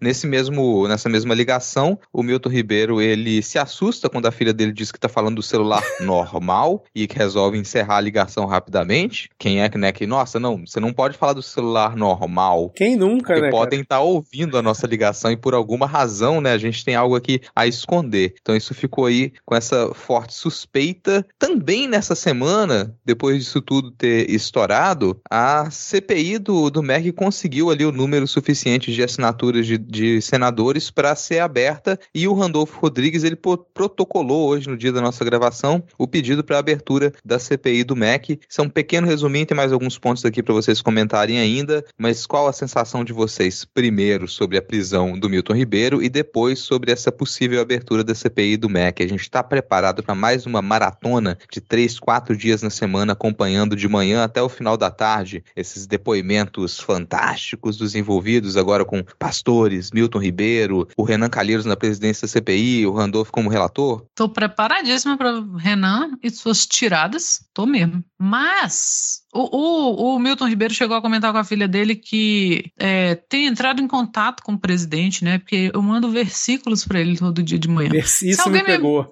Se alguém me mandasse versículo todo dia de manhã, meu amigo, e eu pudesse botar a Polícia Federal na cola dele, eu botava. Poupe. Poupe. WhatsApp tem limite. Eu botava. Ah, eu não, não vou criticar muito aí, não, essa. Mas, cara, lembrando da CPI da Covid, né, assim, pra trás, pode até parecer divertido, mas, porra, que sofrimento, né? E agora com mais pastores envolvidos do que necessário. Tem aquele também da Assembleia de Deus, lembra? Que ele falou: não, para chegar a verba no prefeito tem que passar por um pastor da Assembleia de Deus. Essa, Deus. pra, essa para mim, acho que é uma das mais graves, se não for a mais grave que já foi divulgada até hoje, né, cara? Mas assim, em relação à ligação, a parte do, do- dos versículos me pega muito, cara. Me pega porque a gente fica na dúvida se ele realmente manda versículos pro Bolsonaro, que não seria nada absurdo ele realmente mandar. E o Bolsonaro falar: porra, para de me mandar essa merda, eu quero ver a teoria da conspiração, qualquer coisa assim absurda, sei lá, né? Ou se realmente é um codinome pra outra coisa. O que. Que também é muito possível. Que também é muito possível. Então, cara, a- de toda a ligação, a parte dos versículos foi o que mais me pegou. E aí eu acho que a importância da CPI, pra mim, nesse início, é descobrir isso. Primeiramente, é descobrir o que são os versículos. E aí depois a gente vai vendo o que são as outras coisas. Mas assim, eu ainda tô com o pé atrás em relação a ter CPI mesmo ou não, porque o. os- Desculpa te interromper, Ah. Vitor, mas é porque eu tenho que descrever essa cena que eu espero que role na CPI, né? Do, do Renan Calheiros, ele insistindo com o Milton Ribeiro pra falar: você comentou aqui sobre versículos bíblicos. Você pode dar um exemplo pra gente? O que, que você quis dizer exatamente com versículos Cite bíblicos? um. É, cite um versículo bíblico. Você mandou esse versículo pro presidente? Esse não, mas tem algum outro que você mandou? E aí o Randolfo já vem lá com, o- com o pessoal da assessoria, né? Ó, põe na tela aqui, põe na tela que a gente conseguiu uns prints da comunicação de WhatsApp do ministro e a gente tem um exemplo de versículo aqui, ó. Vai lá, coloca na tela, vamos ver o versículo aí, vem com um videozinho ainda. Coloca o vídeo, troca o áudio, gente. O áudio não tá saindo, não. Por favor, gente, eu quero isso. Não, aí vem a Simone. Tebet comparando o versículo do Zap que ele mandou com o versículo original, né? E mostrando que há diferenças ali, que foi montado aquele versículo. Correu a montagem daquele versículo enviado. Mas assim, ainda tô com o pé atrás em relação à CPI, porque a gente sabe do histórico do Pacheco em relação à CPI da pandemia, que teve ao STF. O Randolph e companhia, a galera da oposição, tá otimista porque já existe esse precedente do STF, então assim, acham que o Pachecão não vai segurar, porque sabe que se for né, bater no STF, é, o STF provavelmente vai mandar autorizar. E um outro ponto que também me deixa um pouco pé atrás é porque o, o líder da, da- do governo, né, Carlos Portim, que é senador do Rio, né, que entrou no lugar do que do, Harold que faleceu, né, ele disse que se realmente abrirem a CPI do MEC, ele vai entrar no STF contra isso, porque, segundo ele, existem outras três CPIs na, na gaveta lá do Pacheco que ele não deu andamento, que foram protocoladas antes. E realmente tem uma é, sobre obras superfaturadas do Ministério da Educação do passado, outras é sobre uma CPI da a outra é sobre uma CPI da Amazônia para investigar ONGs e uma outra lá aleatória. E realmente assim, é você parar para pensar racionalmente é um argumento válido. Tipo assim, ó, tem três CPIs na frente protocolada, né, e não deram andamento. O que me deixou curioso é que esse mesmo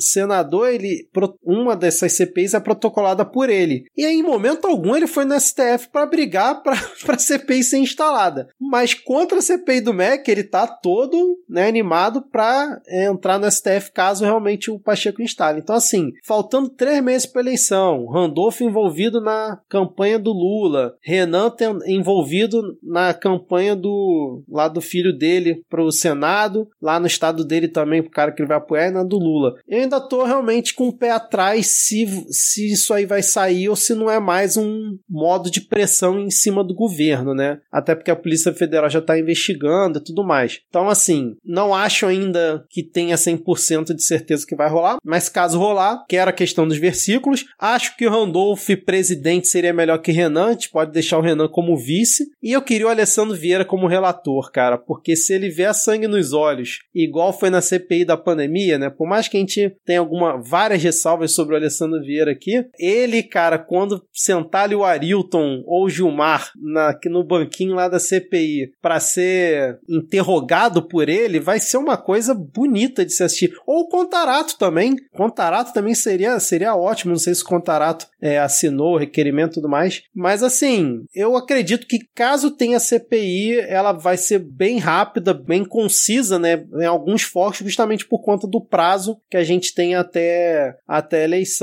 E rapidinho antes do Rodrigo comentar, um outro caso que me deixou muito curioso né, nesse embrólio todo aí da prisão do Milton e tudo mais, foi que saiu a notícia de que ele teria é, oferecido um cargo pro Arilton Moura dentro do Ministério da Educação. Um cara que era lobista, né, de, vários, de várias pessoas lá dentro do Ministério, ofereceram o cargo para ele de 6 mil reais. Aí ele disse que considerou baixo o salário e que aí tentaram ele, tentaram botar ele numa posição com remuneração maior e parece que a Casa Civil barrou. E aí descobriram também que a filha do pastor Arilton, que comprou um carro, ele, ele comprou um carro da filha do Milton Ribeiro, ela teria recebido 3.900 reais de auxílio emergencial durante a pandemia. Então, assim, são famílias muito unidas, né, cara? Tá um comprando carro do outro, tá um oferecendo emprego pro outro, aquela coisa assim, bem, um consegue receber auxílio do governo, não sei se tinha condições ou não, mas assim, a CPI traria uma certa luz para toda essa situação, sem dúvida nenhuma, cara. Isso aí seria bastante importante. Acho divertido, entre aspas, porque é uma galera que não consegue desapegar dos pequenos golpes, né? O pessoal consegue dar golpes ali, fazer golpes que esquemas de corrupção que movimentam milhões, mas eles ainda têm margem na sua agenda para pensar golpes de 3 mil reais, de 6 mil reais. É realmente muito interessante como que essa na, a, mentalidade ali da baixa, do baixo clero não consegue sair dessa galera. Sobre abrir ou não abrir a,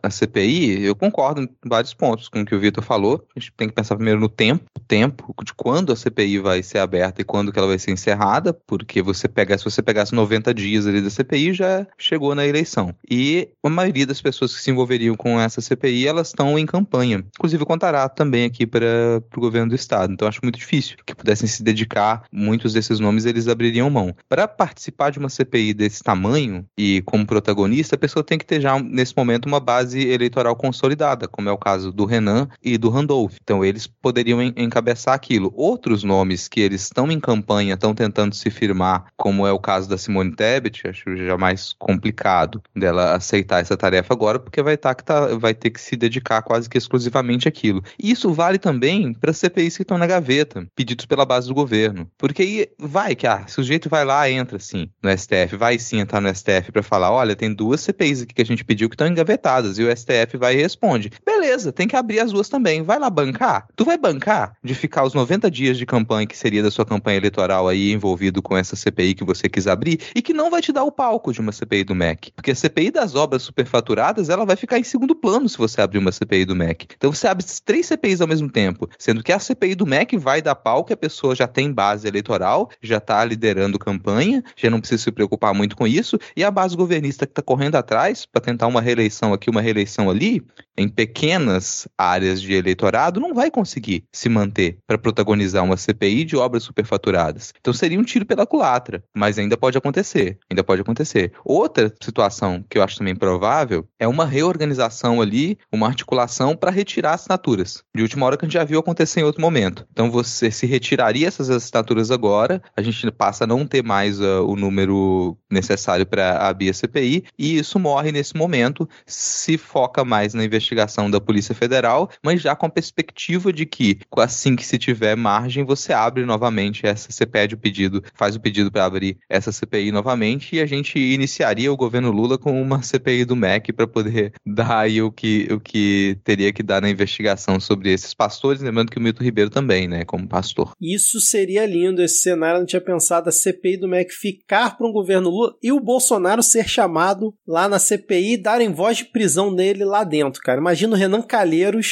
dando voz de prisão no Bolsonaro, porque o Bolsonaro não vai ter mais o foro, pode muito bem ser chamado para CPI para saber que história é essa de ligação que ele fez. É o Renan Calheiros dar voz de prisão no Bolsonaro ali na CPI seria realmente um momento assim histórico. É isso aí e eu ganhar na Mega da Virada, para pá. Vou te dizer que tá É, ali. exato. Deixa eu Tá sonhar. Rodrigo. Poxa.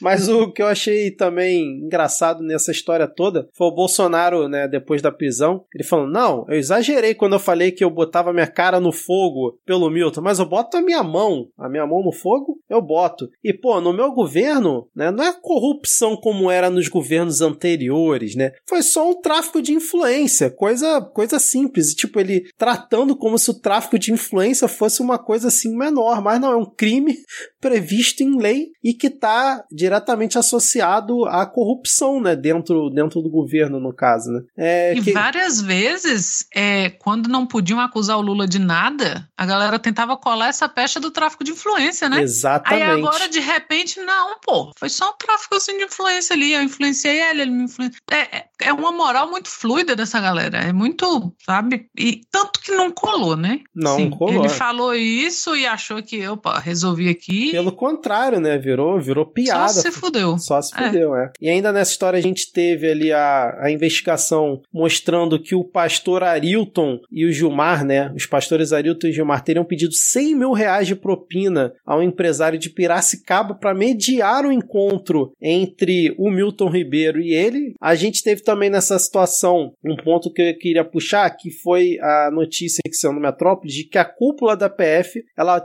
foi avisada sobre as buscas, né? Afinal, Bolsonaro já tinha tido pressentimento, mas eles não avisaram sobre a prisão do Milton Ribeiro. Então a cúpula da PF não estava sabendo disso, né? Tava sabendo das buscas não estava sabendo da prisão. E aí hoje veio também a notícia de que o delegado do caso foi trocou de coordenação, então ele não tá mais na coordenação que cuida de casos ligados a políticos, foi para uma outra coordenação de crimes cibernéticos e tudo mais, mas aí dizem que ele vai continuar à frente do caso, eu duvido muito, para mim acho que esse foi um primeiro passo para depois rifar o cara. E eu queria perguntar para vocês se vocês acham que essa operação de prender o Milton, quando você junta a notícia de que a cúpula da PF não foi avisada, com o delegado já tendo pedido para sair antes da coordenação, que dizem que ele pediu em maio, se essa operação agora, já final de junho, não foi uma resposta da Polícia Federal, né, de parte da Polícia Federal, para tentar atacar o governo, já que eles não tiveram tal aumento que o Bolsonaro tanto prometeu, né, e alardeou, e no fim das contas ficou todo mundo a ver navios, né? Vocês acham que pode ter tido alguma jogada nesse sentido, tipo, o cara já estava sendo pressionado, delegado, pediu para sair do caso, mas falou: "Não, antes eu vou dar aqui uma, né, vou, vou fazer uma coisinha aqui surpresa, porque você prender um ex-ministro e a cúpula da PF não ser informada que isso iria acontecer na operação é no mínimo curioso, né? Cara, tomara. Tomara, porque se a moda pega. Cara, eu vou dizer que, assim, delegados da, da a gente já viu alguns casos aqui, delegados da PF, eles têm certa autonomia. Então, algumas ações, quando elas precisam ser tomadas, e elas necessitam de sigilo. Os riscos de você falar de interferência na PF envolve tudo, envolve isso, inclusive. Porque se você interfere, você começa a circular informações e depois que a informação circula, vai para alta cúpula, começa a, a lidar com o interesse político. Então, não é incomum que os delegados eles usem da sua autonomia para poder realizar algumas ações. E, e a surpresa é um elemento chave quando você vai fazer ação de busca e apreensão e prisões de algumas dessas figuras. Então, da minha cabeça, não é nada de outro mundo que o delegado ele tenha segurado essa informação para poder realizar a ação. Aqui chama mais atenção porque é um ex-ministro, porque a coisa está em foco ali, porque vazou já parte da informação. Mas, uh, no, no, na minha percepção, isso é parte da autonomia da PF. Se, se delegados da PF não puderem segurar a informação de uma investigação que eles são responsáveis para poder tomar ações que elas deem andamento a essa investigação, que é conseguir provas, meio que não vai funcionar nada, cara. Se você precisar passar, informar passar pelo crivo da alta cúpula da PF para poder tomar qualquer tipo de ação, as investigações da PF elas se tornam investigações políticas. Elas se tornam investigações que elas vão ter que obedecer à vontade política. Então não, não me parece tão incomum assim. O resultado disso, normalmente, para um delegado, quando ele toma esse tipo de ação, é que ele vai ser remanejado, porque é. ele, ele enfrentou. Lembrando que teve uma notícia que saiu que é, parece que o ministro da Justiça estaria ao lado do Bolsonaro quando o Bolsonaro ligou para o Milton Ribeiro, né, para falar do presidente Ele negou, né, depois, mas rolou essa notícia também. E para mim essa questão da ligação do Bolsonaro também foi uma das coisas mais criminosas, né, se realmente aconteceu da forma como o Milton Ribeiro falou. E uma coisa que o Otávio Guedes levantou no dia quando eu estava assistindo, que realmente é, faz sentido, que é quem falou pressentimento foi o Milton Ribeiro, a forma como ele interpretou, mas a gente não sabe como que o Bolsonaro passou a informação, né? Porque o Bolsonaro, eu acho que ele não tem, não é uma pessoa que tem muito cuidado ao falar as coisas, né? Então, para ele falar que teve um pressentimento, eu acho um pouco difícil. Se ele realmente vazou a informação, ele deve ter falado as claras. Ó, oh, Milton, vão na tua casa aí em breve, né? Organiza as coisas aí, porque vão a PF vai fazer uma busca e apreensão aí, mas tá tudo certo, tá tudo tranquilo. Então, assim, esse é um ponto que também a CPI, se realmente acontecer, pode elucidar, né? O que que realmente Jair Bolsonaro disse pro Milton Ribeiro, né? Que aí seria mais um crime na conta aí,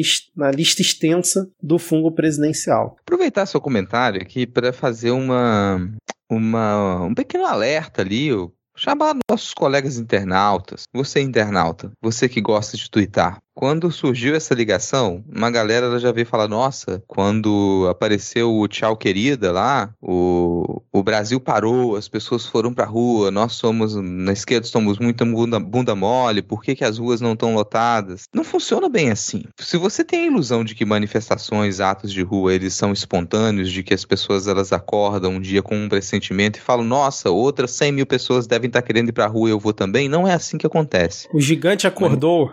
É, não, manifestação, ato precisa de organização, precisa de investimento também para que aconteça. O contexto em que a gente está agora é um contexto muito diferente. As pessoas elas estão tentando sobreviver, as pessoas elas estão tentando ganhar o pão de cada dia. A gente está sofrendo ataques de todos os lados. A quantidade de notícia que a gente está aqui e que exige mobilização das organizações de esquerda sem número, assim, é muita coisa. Então você sim, você tem organizações de esquerdas que elas estão engajadas para poder fazer frente à quantidade de retrocessos que a gente tem e não falta retrocesso. Então não é tão simples você falar, nossa, teve mais um crime de responsabilidade, teve mais um crime absurdo e a gente não tá na rua. Não é espontâneo assim, não é orgânico e não dá para você organizar tudo do nada. Aquela ilusão que às vezes muita gente teve de que as pessoas elas foram para a rua por vontade própria com inúmeras pautas de 2013, 2014 e 2015, 2016 e aí culminou na ascensão da direita, desfaça essa ilusão de que isso era realmente a vontade popular e que as pessoas elas estavam indo a centenas de milhares para a rua porque elas acordaram com um pin na cabeça. Não é assim, cara. E a gente não tem essa grana nas organizações de esquerda para poder mobilizar uma, uma, uma, um ato, uma manifestação do nada. E sequer isso talvez seja interessante. Você sair fazendo movimentação à torta e direito sem você ter bandeiras muito específicas para levantar, pautas muito específicas para levantar. A ideia não é simplesmente criar o caos, como muita gente acha que você vai fazer manifestação e vai fazer ato para criar o caos. O resultado disso, quando você pensa manifestação e ato para simplesmente criar o caos, é desestruturação política é despolitização. Então não dá para pensar manifestação política assim, já cometeu esse erro antes, já cometeu esse erro em outros momentos. Então é hora de crescer com relação a isso, sabe? A gente faz manifestação, faz ato com intenção de politizar, não de criar o caos e despolitizar. A gente não ganharia nada dessa maneira. Ah, é interessante que a gente se mobilize e quanto antes chegar esse momento, sim, mas a gente precisa de certa estrutura, certo planejamento e, por favor, não caia na jogada de que, ah, vamos fazer mais um ato aqui e sem bandeiras e a gente está querendo acabar com tudo isso que está aí. Porque, sim, a gente observa uma, um sem número de situações que a gente gostaria que elas não acontecessem. E a gente quer acabar, assim, com tudo isso que está aí. Só que essa expressão vaga, ela não deve ir por uma mobilização dessa maneira. Então, antes de você tuitar isso, antes de você resolver falar, nossa, é agora a gente é muito bunda mole na esquerda, bunda mole é o cacete, cara. Tá todo mundo se ferrando pra caralho para conseguir manter o mínimo, o mínimo da estrutura pública, para que a gente ainda consiga recomeçar, reorganizar, rearticular algumas coisas em próximos mandatos para daqui a 5, 10, 15, 20 anos. Então é um trabalho constante, as pessoas elas estão trabalhando o tempo todo em organizações de esquerda para a coisa poder funcionar. Isso no meio de uma campanha eleitoral, como a gente reforça aqui, né? O ano mais importante da nossa recente democracia. Então segura a onda. Não, nunca é tão simples assim. Tenta comparar contextos, pelo menos, como é que era a conjuntura em 2013, 2014, 2015, 2016, 2017, 2018 e como que tá agora. Que tipo de mobilização você acha que é possível para que a gente tenha um resultado positivo? E a sua revolta, ela não é injusta. Entendo que é possível estar tá revoltado assim. Agora, provavelmente essa sua revolta, ela teria uma percepção diferente se você resolver se envolver com as organizações de esquerda e aí você talvez tenha a percepção de que as coisas estão sendo feitas, na medida do que é possível ser feito. Perfeito, cara, perfeito. Acho que a gente encerra aqui, vamos continuar acompanhando a saga da CPI do MEC, se sai ou não sai, e aí do bolsolão do MEC e tudo mais, mas com certeza vamos falar mais sobre isso nas próximas semanas. Agora vamos fechar esse nosso bloco falando sobre eleições de 2022, que é o nosso bloco fixo aqui desse ano. Ana, você quer contar um pouquinho aí sobre a saga do Marreco, que continua ali, cara? A cada passo a gente vai dando um pouco mais de risada sem saber qual será o destino final do Marreco. Marreco muito bem estruturado sempre, né? Tentou, morando no hotel, postando foto de sanduíche mortadela, tentou usar de comprovante de residência, não conseguiu, né? Porque se você já precisou de um comprovante de residência, você sabe que é quase impossível, né? A, a menos que, sei lá, não, não é foto de sanduíche de mortadela. E aí, né, aí lambeu são a cidade de São Paulo, ah, porque eu quero ser candidato por São Paulo, porque São Paulo é... Ai, né, os colonos paulistas que criaram Paraná, pataquada dessa, não colou, não deu, começou a ameaçar, porque é uma ameaça a rodar o Paraná, porque e voltar com o coração cheio de alegria como candidato ao Paraná. E sempre naquela dúvida, né? É Senado? É o quê? É síndico? Não sabemos. E aí descobre-se que o quê? Que ele não estava afiliado à União Brasil do Paraná. Então, assim, ele provavelmente não pode ser candidato. Que é o fim mais ridículo para o Moro. E só perde para o fato dele, porventura, se candidatar e não ganhar. Que ainda é a minha versão favorita do fim dessa história. Que ele não vai conseguir. Mas se ele não conseguir nem se candidatar, melhor ainda. Mas o paranaense, ele não desiste. E aí o Moro tá o quê? Liderando esse pesquisa para o Senado. Porque assim, foda-se, foda-se, sabe? Não, não tem, não há motivo. Então, a nossa saída é que ele não consiga se candidatar. O que, cara, provavelmente vai acontecer. Nada que ele vê. O homem perdeu o concurso de juiz e vai perder uma eleição. E vai ter que votar no Lula se ele quiser passar no concurso de novo. Então, sim, eu não queria ser o Moro nesse momento. Eu só quero muito que, se o final dessa história for realmente o Moro não conseguindo se candidatar por lugar nenhum, já que ele tá afiliado em São Paulo e negaram lá em São Paulo, e aí não sei se dá para modificar pro Paraná, que faça um filme, um, sei lá, um documentário sobre isso, que é aqueles filmes que termina com anticlímax, assim, você tá esperando a redenção do herói, ele vai conseguir, ele vai chegar lá, ele vai conseguir recuperar tudo que ele perdeu ao longo daquela história, chega no final, não, ele se fode no final e não consegue nada. Rodrigo, você que é um grande especialista do cinema brasileiro, quem seria um ator para interpretar, por exemplo, Sérgio Moro num filme que contasse toda essa história aí para no final Sérgio Moro simplesmente não conseguir se candidatar e tela preta acaba o filme? Cara, a gente já teve um, um Sérgio Moro Moro. É... Foi o, o, o ex- o ex-lavajatista, né? Que é o ex-morista. Marcelo Serrado. Marcelo Serrado. Eu isso. acho que o Marcelo Serrado, ele é o nosso eterno Moro na ficção. Então, e o Marcelo Serrado, ele se redimiu depois também, né? Ele se arrependeu, é, veio a público e desfez as falas dele. Então, eu, eu acho que o Marcelo Serrado, ele poderia ser escalado para esse roteiro aí, com um final muito mais interessante pro Sérgio Moro. Digo mais, eu acho que nessa história a gente já passou por alguma uma parte ali do, do arco do Sérgio Moro, e a gente entendeu que Sérgio Moro, ele é, ele saiu de herói pro ser humano mais burro do país. É o brasileiro mais burro. O maior burro desse país é o Sérgio Moro. É, e qual o final que eu imagino pro Sérgio Moro? Eu acho que o final pro Sérgio Moro é um reencontro com o Lula. Porque todo mundo tem medo, né, do Lula ele se vingar. Nossa, o Lula ele vai voltar à presidência e vai voltar com sangue no olho, vai se vingar. Mas o Lula já deixou muito claro que ele não tem esse espírito de vingança, pelo menos não contra as instituições. Porém, contra Moro e Delanhol, desde quando o Lula estava preso, antes dele estar preso, ele falava: olha, esses dois aqui, ainda vai se fazer justiça no país. E sim, o Lula, obviamente, vai continuar guardando o rancor de Sérgio Moro e de Delanhol. Agora, imagina a cena, final, a cena final que é um Sérgio Moro num governo Lula, o Sérgio Moro vai ser investigado, ele tenta fugir para os Estados Unidos, mas ele é deportado, aí ele volta para o Brasil, descobre que. Sérgio Moro tentou entrar nos Estados Unidos, é, como aquela cena da novela América, né, cara, com a Débora Seco dentro do, do- da parte do motor do carro ali, descobrem Sérgio Moro lá, a carinha, aquela foto da carinha do Sérgio Moro quando arranca um painel do carro e tá a cara do, do Marcelo Serrado lá fazendo Sérgio Moro no filme. Trazem Sérgio Moro de volta pro Brasil, ele é investigado, é julgado, é condenado, mas no reencontro dele com o Lula, e essa cena final do filme, o Lula ele segura o Sérgio Moro pelos ombros, se aproxima dele com um- uma voz embargada e lágrimas nos olhos, e ele fala: Sérgio, eu aprendi em todos esses anos de vida pública que a gente não deve guardar mágoa. Eu consegui a saúde que eu tenho hoje, aí ele faz o gesto do Gabigol, liberando mágoa. E eu não quero guardar isso pra mim. Então, Sérgio, eu gostaria de te dizer que eu te perdoo, mas a lei, a lei é para todos. E aí fecha as grades. É a chance do Padilha. É a chance do Padilha. Porra, Ô, Padilha, Padilha É, dirigindo. o, o Padilha falou que se arrepende também, né? Então a chance É. dele de provar arrependimento. Mas, Rodrigo, a minha versão, que é a fanfic que eu criei na minha cabeça, a hora que o Lula pegou nos ombros do Sérgio Moro, ele deu uma cabeçada e nocauteou.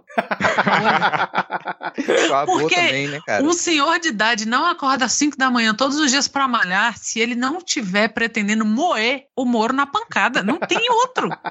Ah, não tem, não tem janja, não tem. Não, cara. Ele, tá, ele quer pegar o Moro na porrada. Então, E olha, o Dallagnol vai junto. então, olha só, se você conhece o Padilha, manda essas três sugestões aqui pra ele. Primeiro, fazer realmente um filme do Moro. Primeira sugestão é minha, né? Que termina com ele não conseguindo se candidatar por lugar nenhum. Fecha a tela, tela preta, sobe letrinha e tudo mais. Sem cena pós-créditos. A segunda opção é a do Rodrigo, em que Lula perdoa Moro, mas diz que ali é para todos. Aí fecha a grade e termina o filme. E aí, a terceira opção de Ana Raíssa, que pode, inclusive, Padilha emular, né? Fazer um remake da cena de Capitão Nascimento batendo no miliciano com o Lula no lugar do Capitão Nascimento, né? Dando a cabeçada ali no Moro. Na hora que o Moro está tentando fugir do país, né? Ele vai lá, intercepta, enfim. Temos três opções aí de história de um filme de Sérgio Moro, mas assim, até onde a gente sabe, pelo menos é o que se divulga, Sérgio Moro poderá ser candidato pelo Paraná. Tem esse entendimento que a gente comentou aqui, mas a princípio ele tá como candidato. E aí na pesquisa que saiu do, da Big Data, né, no primeiro cenário ele tem 30% das intenções de voto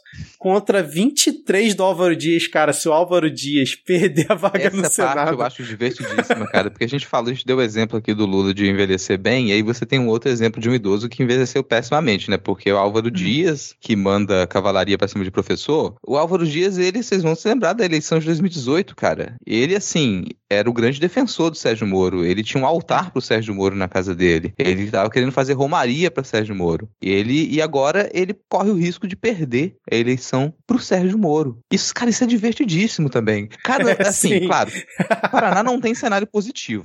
Pro eleitor paranaense, pra população paranaense, isso é tudo merda, assim. Mas olhando de fora, eh, tem o seu quê de ironia. E o Sim. Álvaro Dias é aquele cara que em qualquer cenário que você imaginar ele, ele tá com um copo de uísque na mão, né? Foda-se. É, então, Moro 30, Álvaro Dias 23, aí aparece o Paulo Martins, que é deputado do PL, né, com 7, e a doutora Rosinha do PT com 6. E aí no cenário sem o Álvaro Dias, o Moro disparado, 41%, aí, enfim. Mas vamos ver como é que serão as cenas do- dos próximos capítulos. A gente tem um tópico aqui também, não sei se vocês querem comentar, que foi a assessora da Simone Tebet tentando editar a Wikipédia para tirar algumas citações, mudar algum parte de algum texto ali que ia pegar um pouco mal para a campanha dela. E aí a assessora foi barrada da Wikipédia, né? Tiraram as alterações e a assessora foi tipo bloqueada. Falou, não, aqui não. Vocês viram isso? Querem comentar alguma coisa? Eu só achei, curioso a gente citar Simone Tebet, né? Terceira 20, quase não comenta aqui, tadinho. Ao contrário da mídia tradicional, a gente quase não comenta, né? Porque eu nunca vi um 1% render tanta matéria, tanta entrevista, tanto look, porque Simone Tebet está servindo looks. Ela está sempre com a jaquetinha bonita, ela está sempre com o cabelo escovado, sempre uma roupinha diferente. Então, e cara, se fudeu nessa, né? Porque a única instituição que funciona é a Wikipedia.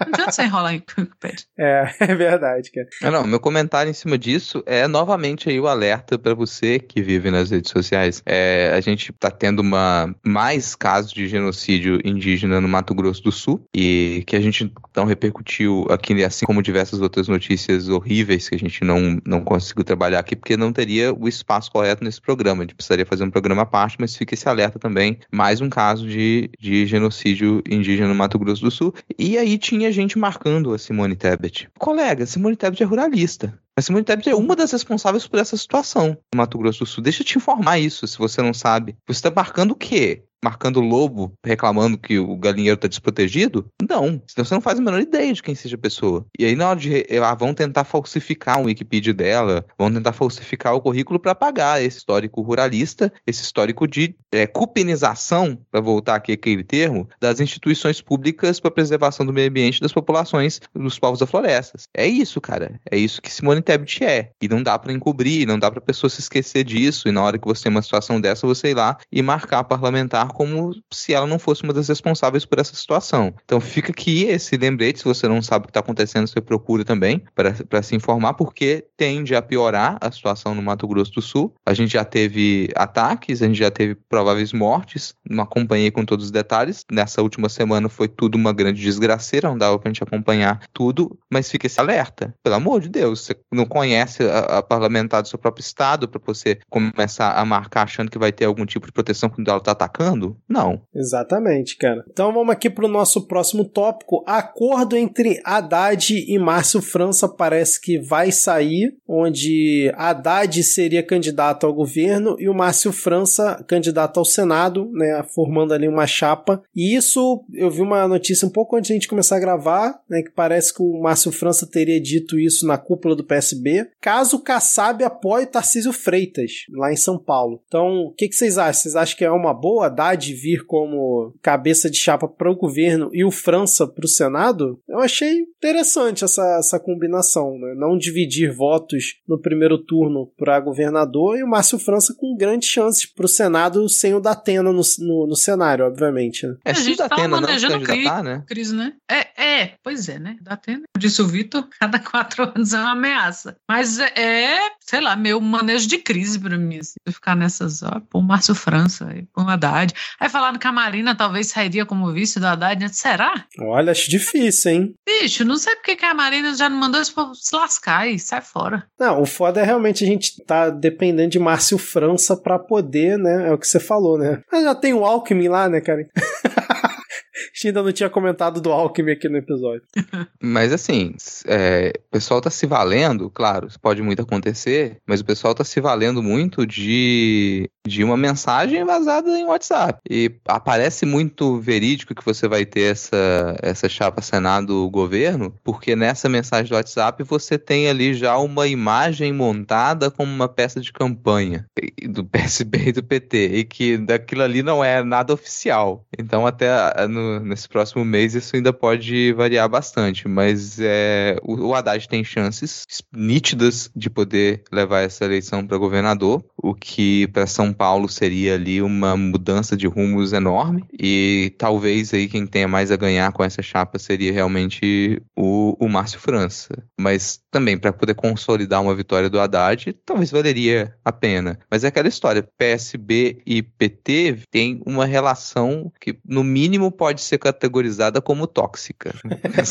Sim. Então a gente nunca sabe o que vai ter dali. É aquela história, nossa, ela te deu 10 facadas e você voltou com ela. É, por aí, cara. Exatamente. Vamos ver como é que serão as cenas aí também dos próximos capítulos dessa. Essa sim, uma novela, né, cara? Porque a gente já tá aqui há, sei lá, meses comentando dessa indefinição. A questão do desespero do Bolsonaro a gente já comentou aqui, né? do- dos auxílios ele tentando fazer. Teve uma mensagem golpista, mais uma, uma- mais uma segunda-feira normal na vida de Bolsonaro. Ele mandou uma mensagem num grupo de zap dizendo que a PM seguirá o exército em caso de ruptura institucional. É uma coisa que a gente comenta aqui já há bastante tempo também, esse perigo, né? E essa. O Diego principalmente comenta, né? Ele, ele sempre bate nessa tecla que o maior medo dele é a questão das polícias militares, e aí vem do zap do Bolsonaro uma montagem dizendo isso, né? Não sei se vocês querem comentar alguma coisa, mas pra mim é mais do mesmo, não tem nenhuma grande novidade, mas é sempre bom a gente marcar aqui isso. E o próximo eu gostei que ele disse que pretende anunciar nos próximos dias o Braga Bosta Neto como vice dele, e eu adorei. Eu realmente quero que seja o Braga Neto, não sei se a gente já comentou aqui, eu acho que Tereza Cristina seria ruim, que ele poderia ainda conquistar algum voto de algum canto, mas o Braga Bosta Neto é pra realmente enterrar de vez, cara. Até porque seria interessante os grandes veículos da imprensa brasileira tentarem fazer ali um perfil do vice-candidato a presidente, porque isso sempre tem, né? Tanto que já tem perfil de possíveis vice-candidatos à torta e à direita. E, mas o Braga Neto não tem, cadê, né? Os jornais fazendo perfil dele, isso ia ser interessante, provavelmente ia fazer até perder voto, vou te dizer, tá? Não, sem dúvida. O Braga Bosta é, pra, é a âncora que a gente precisa ali do lado do Bolsonaro, pra mim, né? Ah, eu também, concordo com o Vitor. E o ridículo do Flavinho que já tava postando na imagem do Braga Neto ao lado do, do Alckmin aí, meio numa coisa meio, uma escolha muito difícil, isso assim, tá velho. O que, que você tá falando? Fala igual o, o, o Renan, né, do, do Choque de Cultura. Ouve o que você tá falando, bicho. Se ouve, sabe? Lê o que você escreveu, idiota. Então, cara, também acho. Eu acho que Tereza Cristina e mais ninguém quer meio pôr a mão, sabe? Principalmente depois desse último Datafolha. Assim, quem não tinha certeza se dava a cara tapa, ou como diz o presidente, botava a cara no fogo, resolveu que não vai botar a cara no fogo nenhuma. Então vai sobrar esses, esses aí. Põe Braga Neto, afunda logo essa porra, mata os ratos afogados, sabe? é isso aí, cara. Pesquisa Datafolha, aproveitando que a Ana fez o gancho, quem, quem quer comentar e introduzir para os ouvintes que por acaso não acompanham, mas acho que todo mundo acompanhou, né? Nova rodada aí. Rodrigo, Ana, quem, querem comentar? Não tem muitas mudanças nessa última pesquisa da Datafolha, mas se consolida ali a possibilidade de que o Lula ele vença no primeiro turno. Vale ressaltar que essa é mais uma pesquisa, não procurei todos os detalhes aqui, não, mas me parece ser mais uma pesquisa feita por telefone. Mas aí, curioso, normalmente as pesquisas feitas pelo telefone até então estavam dando 30 pontos para o Bolsonaro e nessa ele já ficou ali com 28. Então já está se aproximando a pesquisa por telefone da pesquisa presencial, embora ainda tenha uma diferença nítida entre elas. né? Datafolha, Mas, telefone, cara, tem certeza? é, eu não vi a especificação de se foi presencial. Vou dar uma Normalmente olhada a aqui. é presencial, né? Se achar que é presencial, então continua na mesma, é, na mesma toada. Mas de qualquer maneira, o Lula ele tá batendo ali os seus 47%, 48%. Presencial, Rodrigo. Foi Presencial. presencial? Aham. Então mantém a mesma toada antes. Sempre nas pesquisas presenciais, o Lula tá 47, 48%, o Bolsonaro 27, 28%, ele não ultrapassa ali a casa do- dos 30%. E, bom, nessa pesquisa também fica evidente que o voto de mulheres, ele é extremamente importante para que o Lula ele tenha essa vantagem sobre o Bolsonaro, porque é o corte que a gente tem que mais nitidamente se recusa a votar no Bolsonaro. Então isso faz toda a diferença, tanto para o primeiro quanto para o segundo turno. É provável que, já que a gente está aqui há três meses da eleição, se no próximo mês, nos próximos próximos dois meses não tiver nenhum fato novo, nenhuma coisa que revire completamente o cenário eleitoral, que isso aqui seja o que a gente vai ter.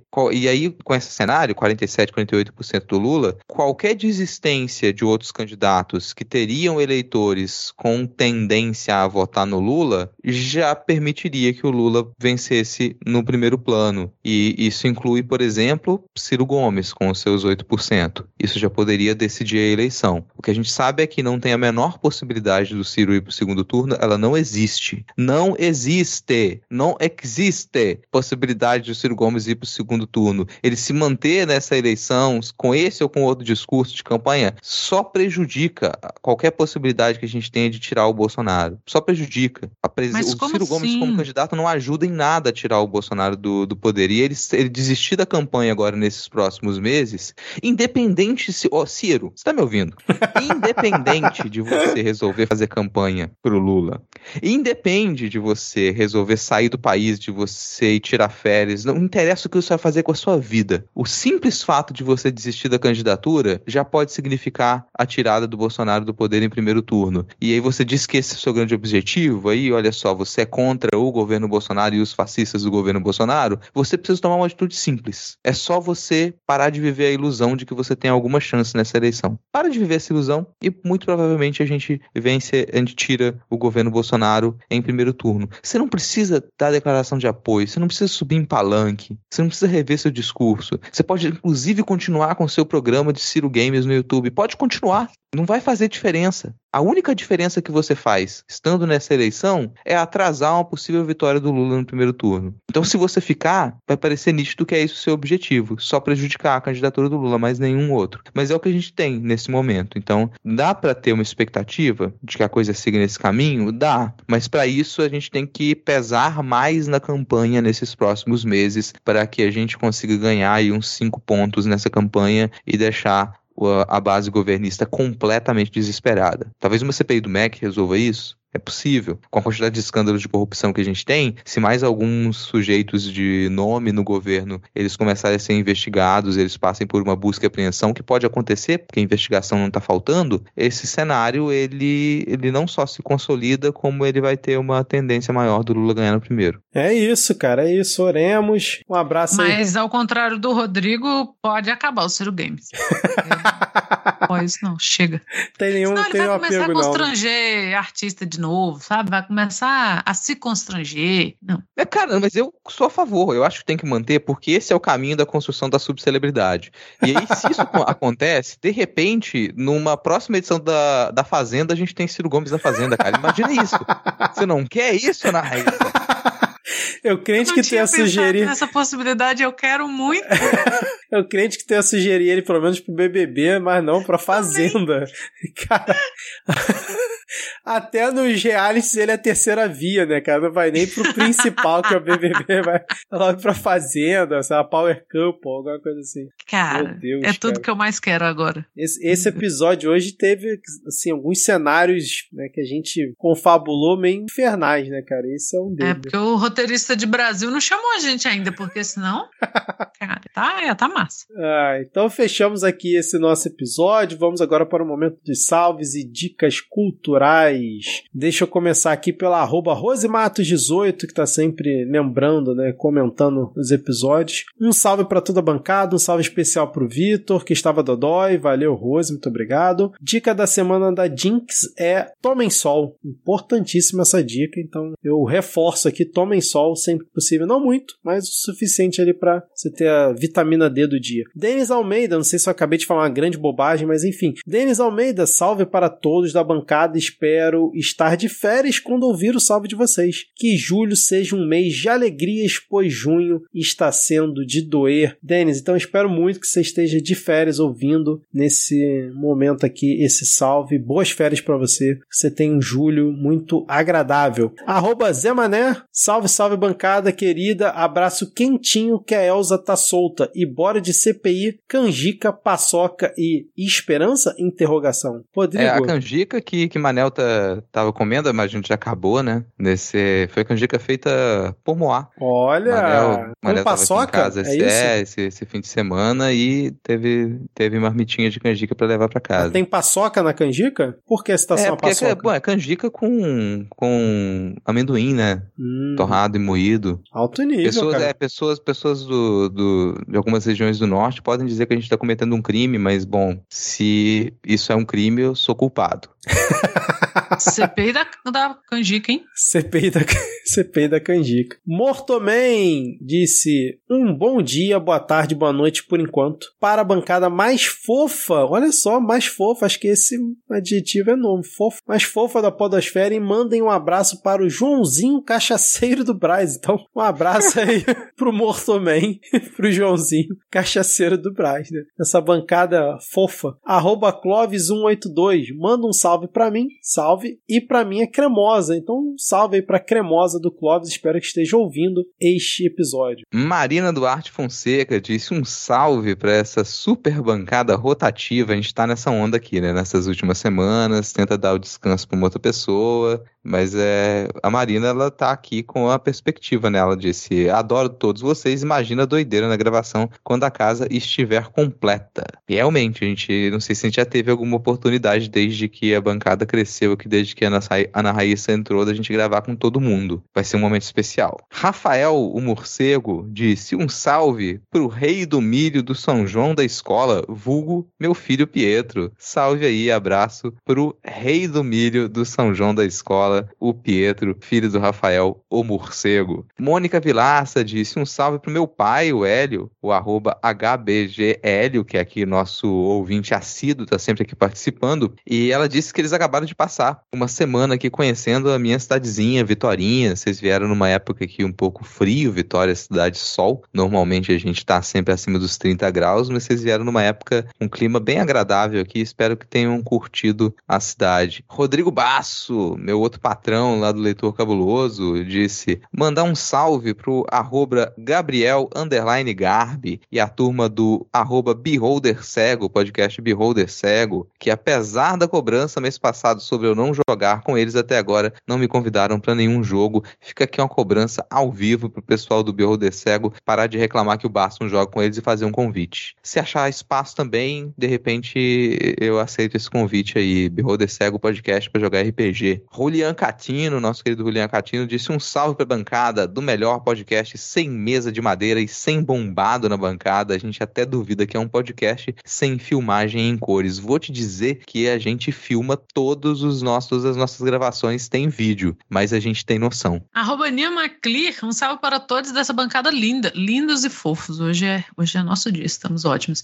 Já aviso que de presente de aniversário vou querer um programa com a bancada toda presente, mas é só dia 11, então vocês têm uma ou duas semanas para providenciar. Recebido memorando, Lismara de Oliveira, mande um salve para mim, um salve para você, Lismara, que mora na cidade de Curitiba, fascista racista que caçou o Renato Freitas por nada. E antes que eu me esqueça, fora Bolsonaro Lula 13. É, Curitiba é difícil. É linda, porém difícil. Vitor Canehiro, queria pedir um salve para minha esposa Marina Duarte. Salve, Marina Duarte, que acompanha a gente assiduamente e me fez acompanhar vocês também. Muito obrigada, Marina. Foi aniversário dela dia 20 e faz três semanas que estou tentando pedir um salve, mas sempre perco o prazo. Ou seja, né, ele, ele ganhou a gente de presente e foi incapaz de pedir um salve para ela na data certa. E Marina, né? Obrigada a vocês pelos ótimos programas. Abraço. Abraço. Jornal Ataque, um abraço pro Jornal Ataque para todos da bancada do Esquinelo Cast, né? Diego Saudades. E Mariane Yurk, Lurk, Yurk, queria mandar um beijo para a bancada mais crocante e cremosa do Brasil. Nós estamos irresistíveis. Tá demais, né, cara? Vamos então cantar o parabéns pra Marina Duarte, que é nosso ouvinte, inclusive teve salve dela hoje aqui, né? E agora o Victor pedindo salve pra ela. Então, um parabéns especial aqui pra Marina. Em 3, 2, 1. Parabéns pra você. Para Marina. Parabéns pra Marina, que não é a Silva. Duarte. Parabéns pra Marina, que não é a Silva. Parabéns pra Marina Duarte Fonseca.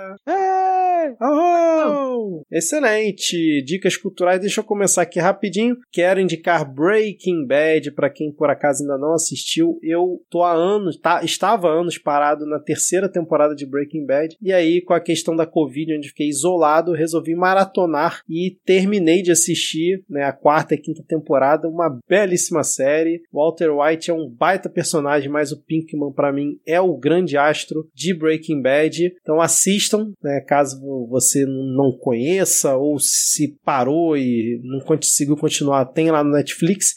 E aí, na esteira disso, eu quero indicar também o filme El Camino, que é a continuidade do Breaking Bad. Ele, ele, o filme começa a partir do último episódio da série. Então, assim, para você que por acaso assistiu a série toda, mas não assistiu o filme, também tá na Netflix e conta ali basicamente a história do Pinkman. E é bem legal, cara. Um filme bem legal, principalmente né, para quem ainda tem ali o, as memórias da série. Então, fica as duas recomendações. Eu vou começar aqui as minhas recomendações de outro com um podcast, né? Eu sempre recomendo um podcast dessa semana é o Tempo Quente, que é um podcast da Rádio Novelo, apresentado pela Giovanna Girardi. E é um podcast sobre crise climática. Então, ali você vai encontrar alguns episódios, Amazônia sitiada, no clima do liberal geral, o agro é punk, alerta vermelho. O podcast começou há pouco tempo. O primeiro episódio foi de maio de 2021 lançado episódio agora até, até final de junho. Hoje lançou mais um episódio. Então, um podcast recente para você começar a acompanhar aí e entender algumas dos pontos desesperadores da crise climática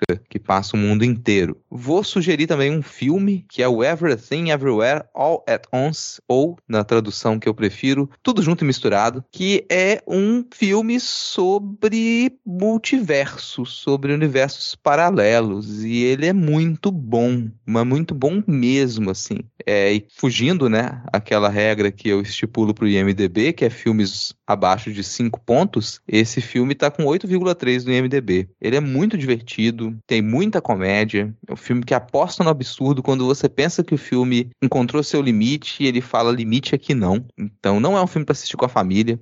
Depende, né? Se a sua família ela vale a pena, com certeza você vai querer assistir esse filme com ela.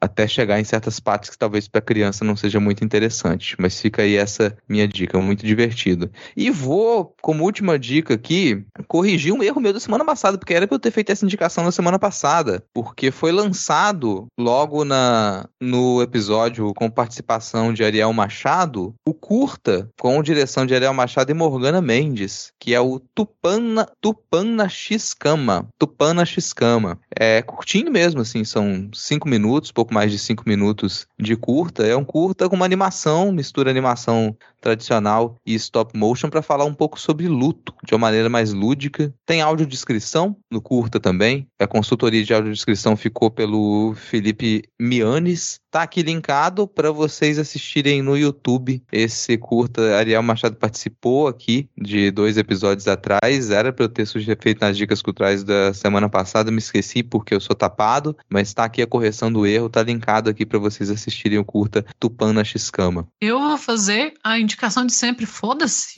e é o meu podcast com o Lucas Mota.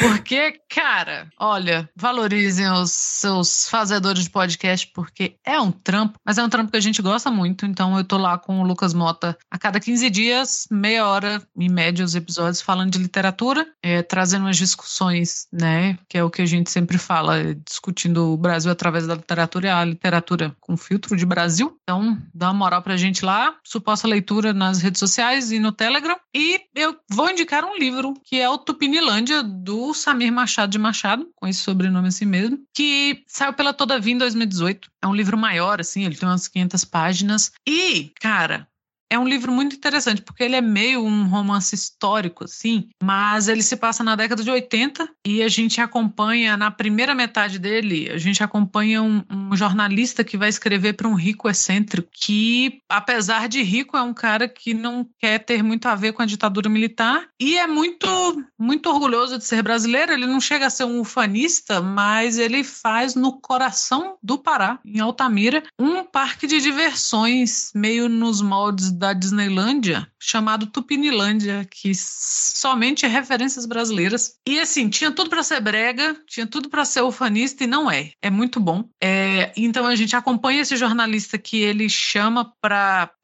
documentar ali, porque ele, ele quer que seja feita uma biografia ao mesmo tempo que o parque nasce. E a história começa em 1984, que é quando a gente já está discutindo né, a reabertura da, da né, uma volta à democracia e, e a gente ainda tem aquelas coisas meio, e aí, vai ter eleição? E o que, que a gente faz com esses milico? E aí começa a partir daí. E a metade, até a metade, é anos 80, depois da metade, depois dos anos 2000, que é quando a gente acompanha um estudioso que ele vai, ele é meio fixado na história desse parque e ele quer estudar, né, como se fosse uma arqueologia de um passado mais recente. E aí ele quer estudar Tupinilândia. Então a gente tem muita referência à cultura brasileira, cultura pop brasileira, né, porque a gente está acostumado com cultura pop, a gente pensa sempre de Marvel para trás. E não, assim, é, é, é, cultura pop brasileira, é diversas marcas de refrigerante brasileiro, o caralho é quatro. Vale muito a pena, é um, é um bom livro. Ele é grande, mas ele, ele tem uma leitura ágil, porque às vezes fala livro grande a galera fica meio assustada, né? Então vale muito a pena. Chama Tupinilândia, tem uma capa bacaníssima, o cara todavia faz esses livros bonitos, né? Pra gente ter vontade de comprar. Então fica aí a dica. E se ouvirem, se lerem, aliás, me contem e vão lá no Suposta Leitura que tem mais dicas por lá sempre.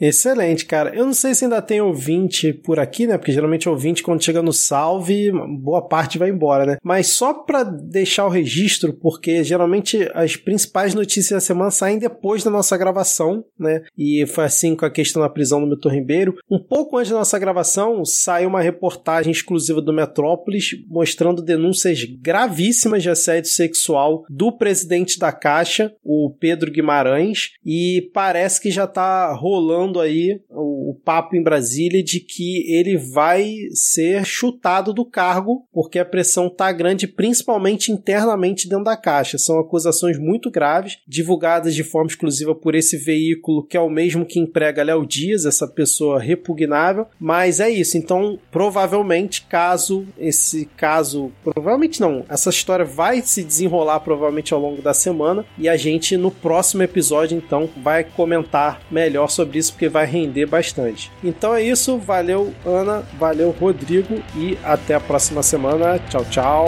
Valeu. Valeu, pessoal. Tchau, tchau. Valeu, falou.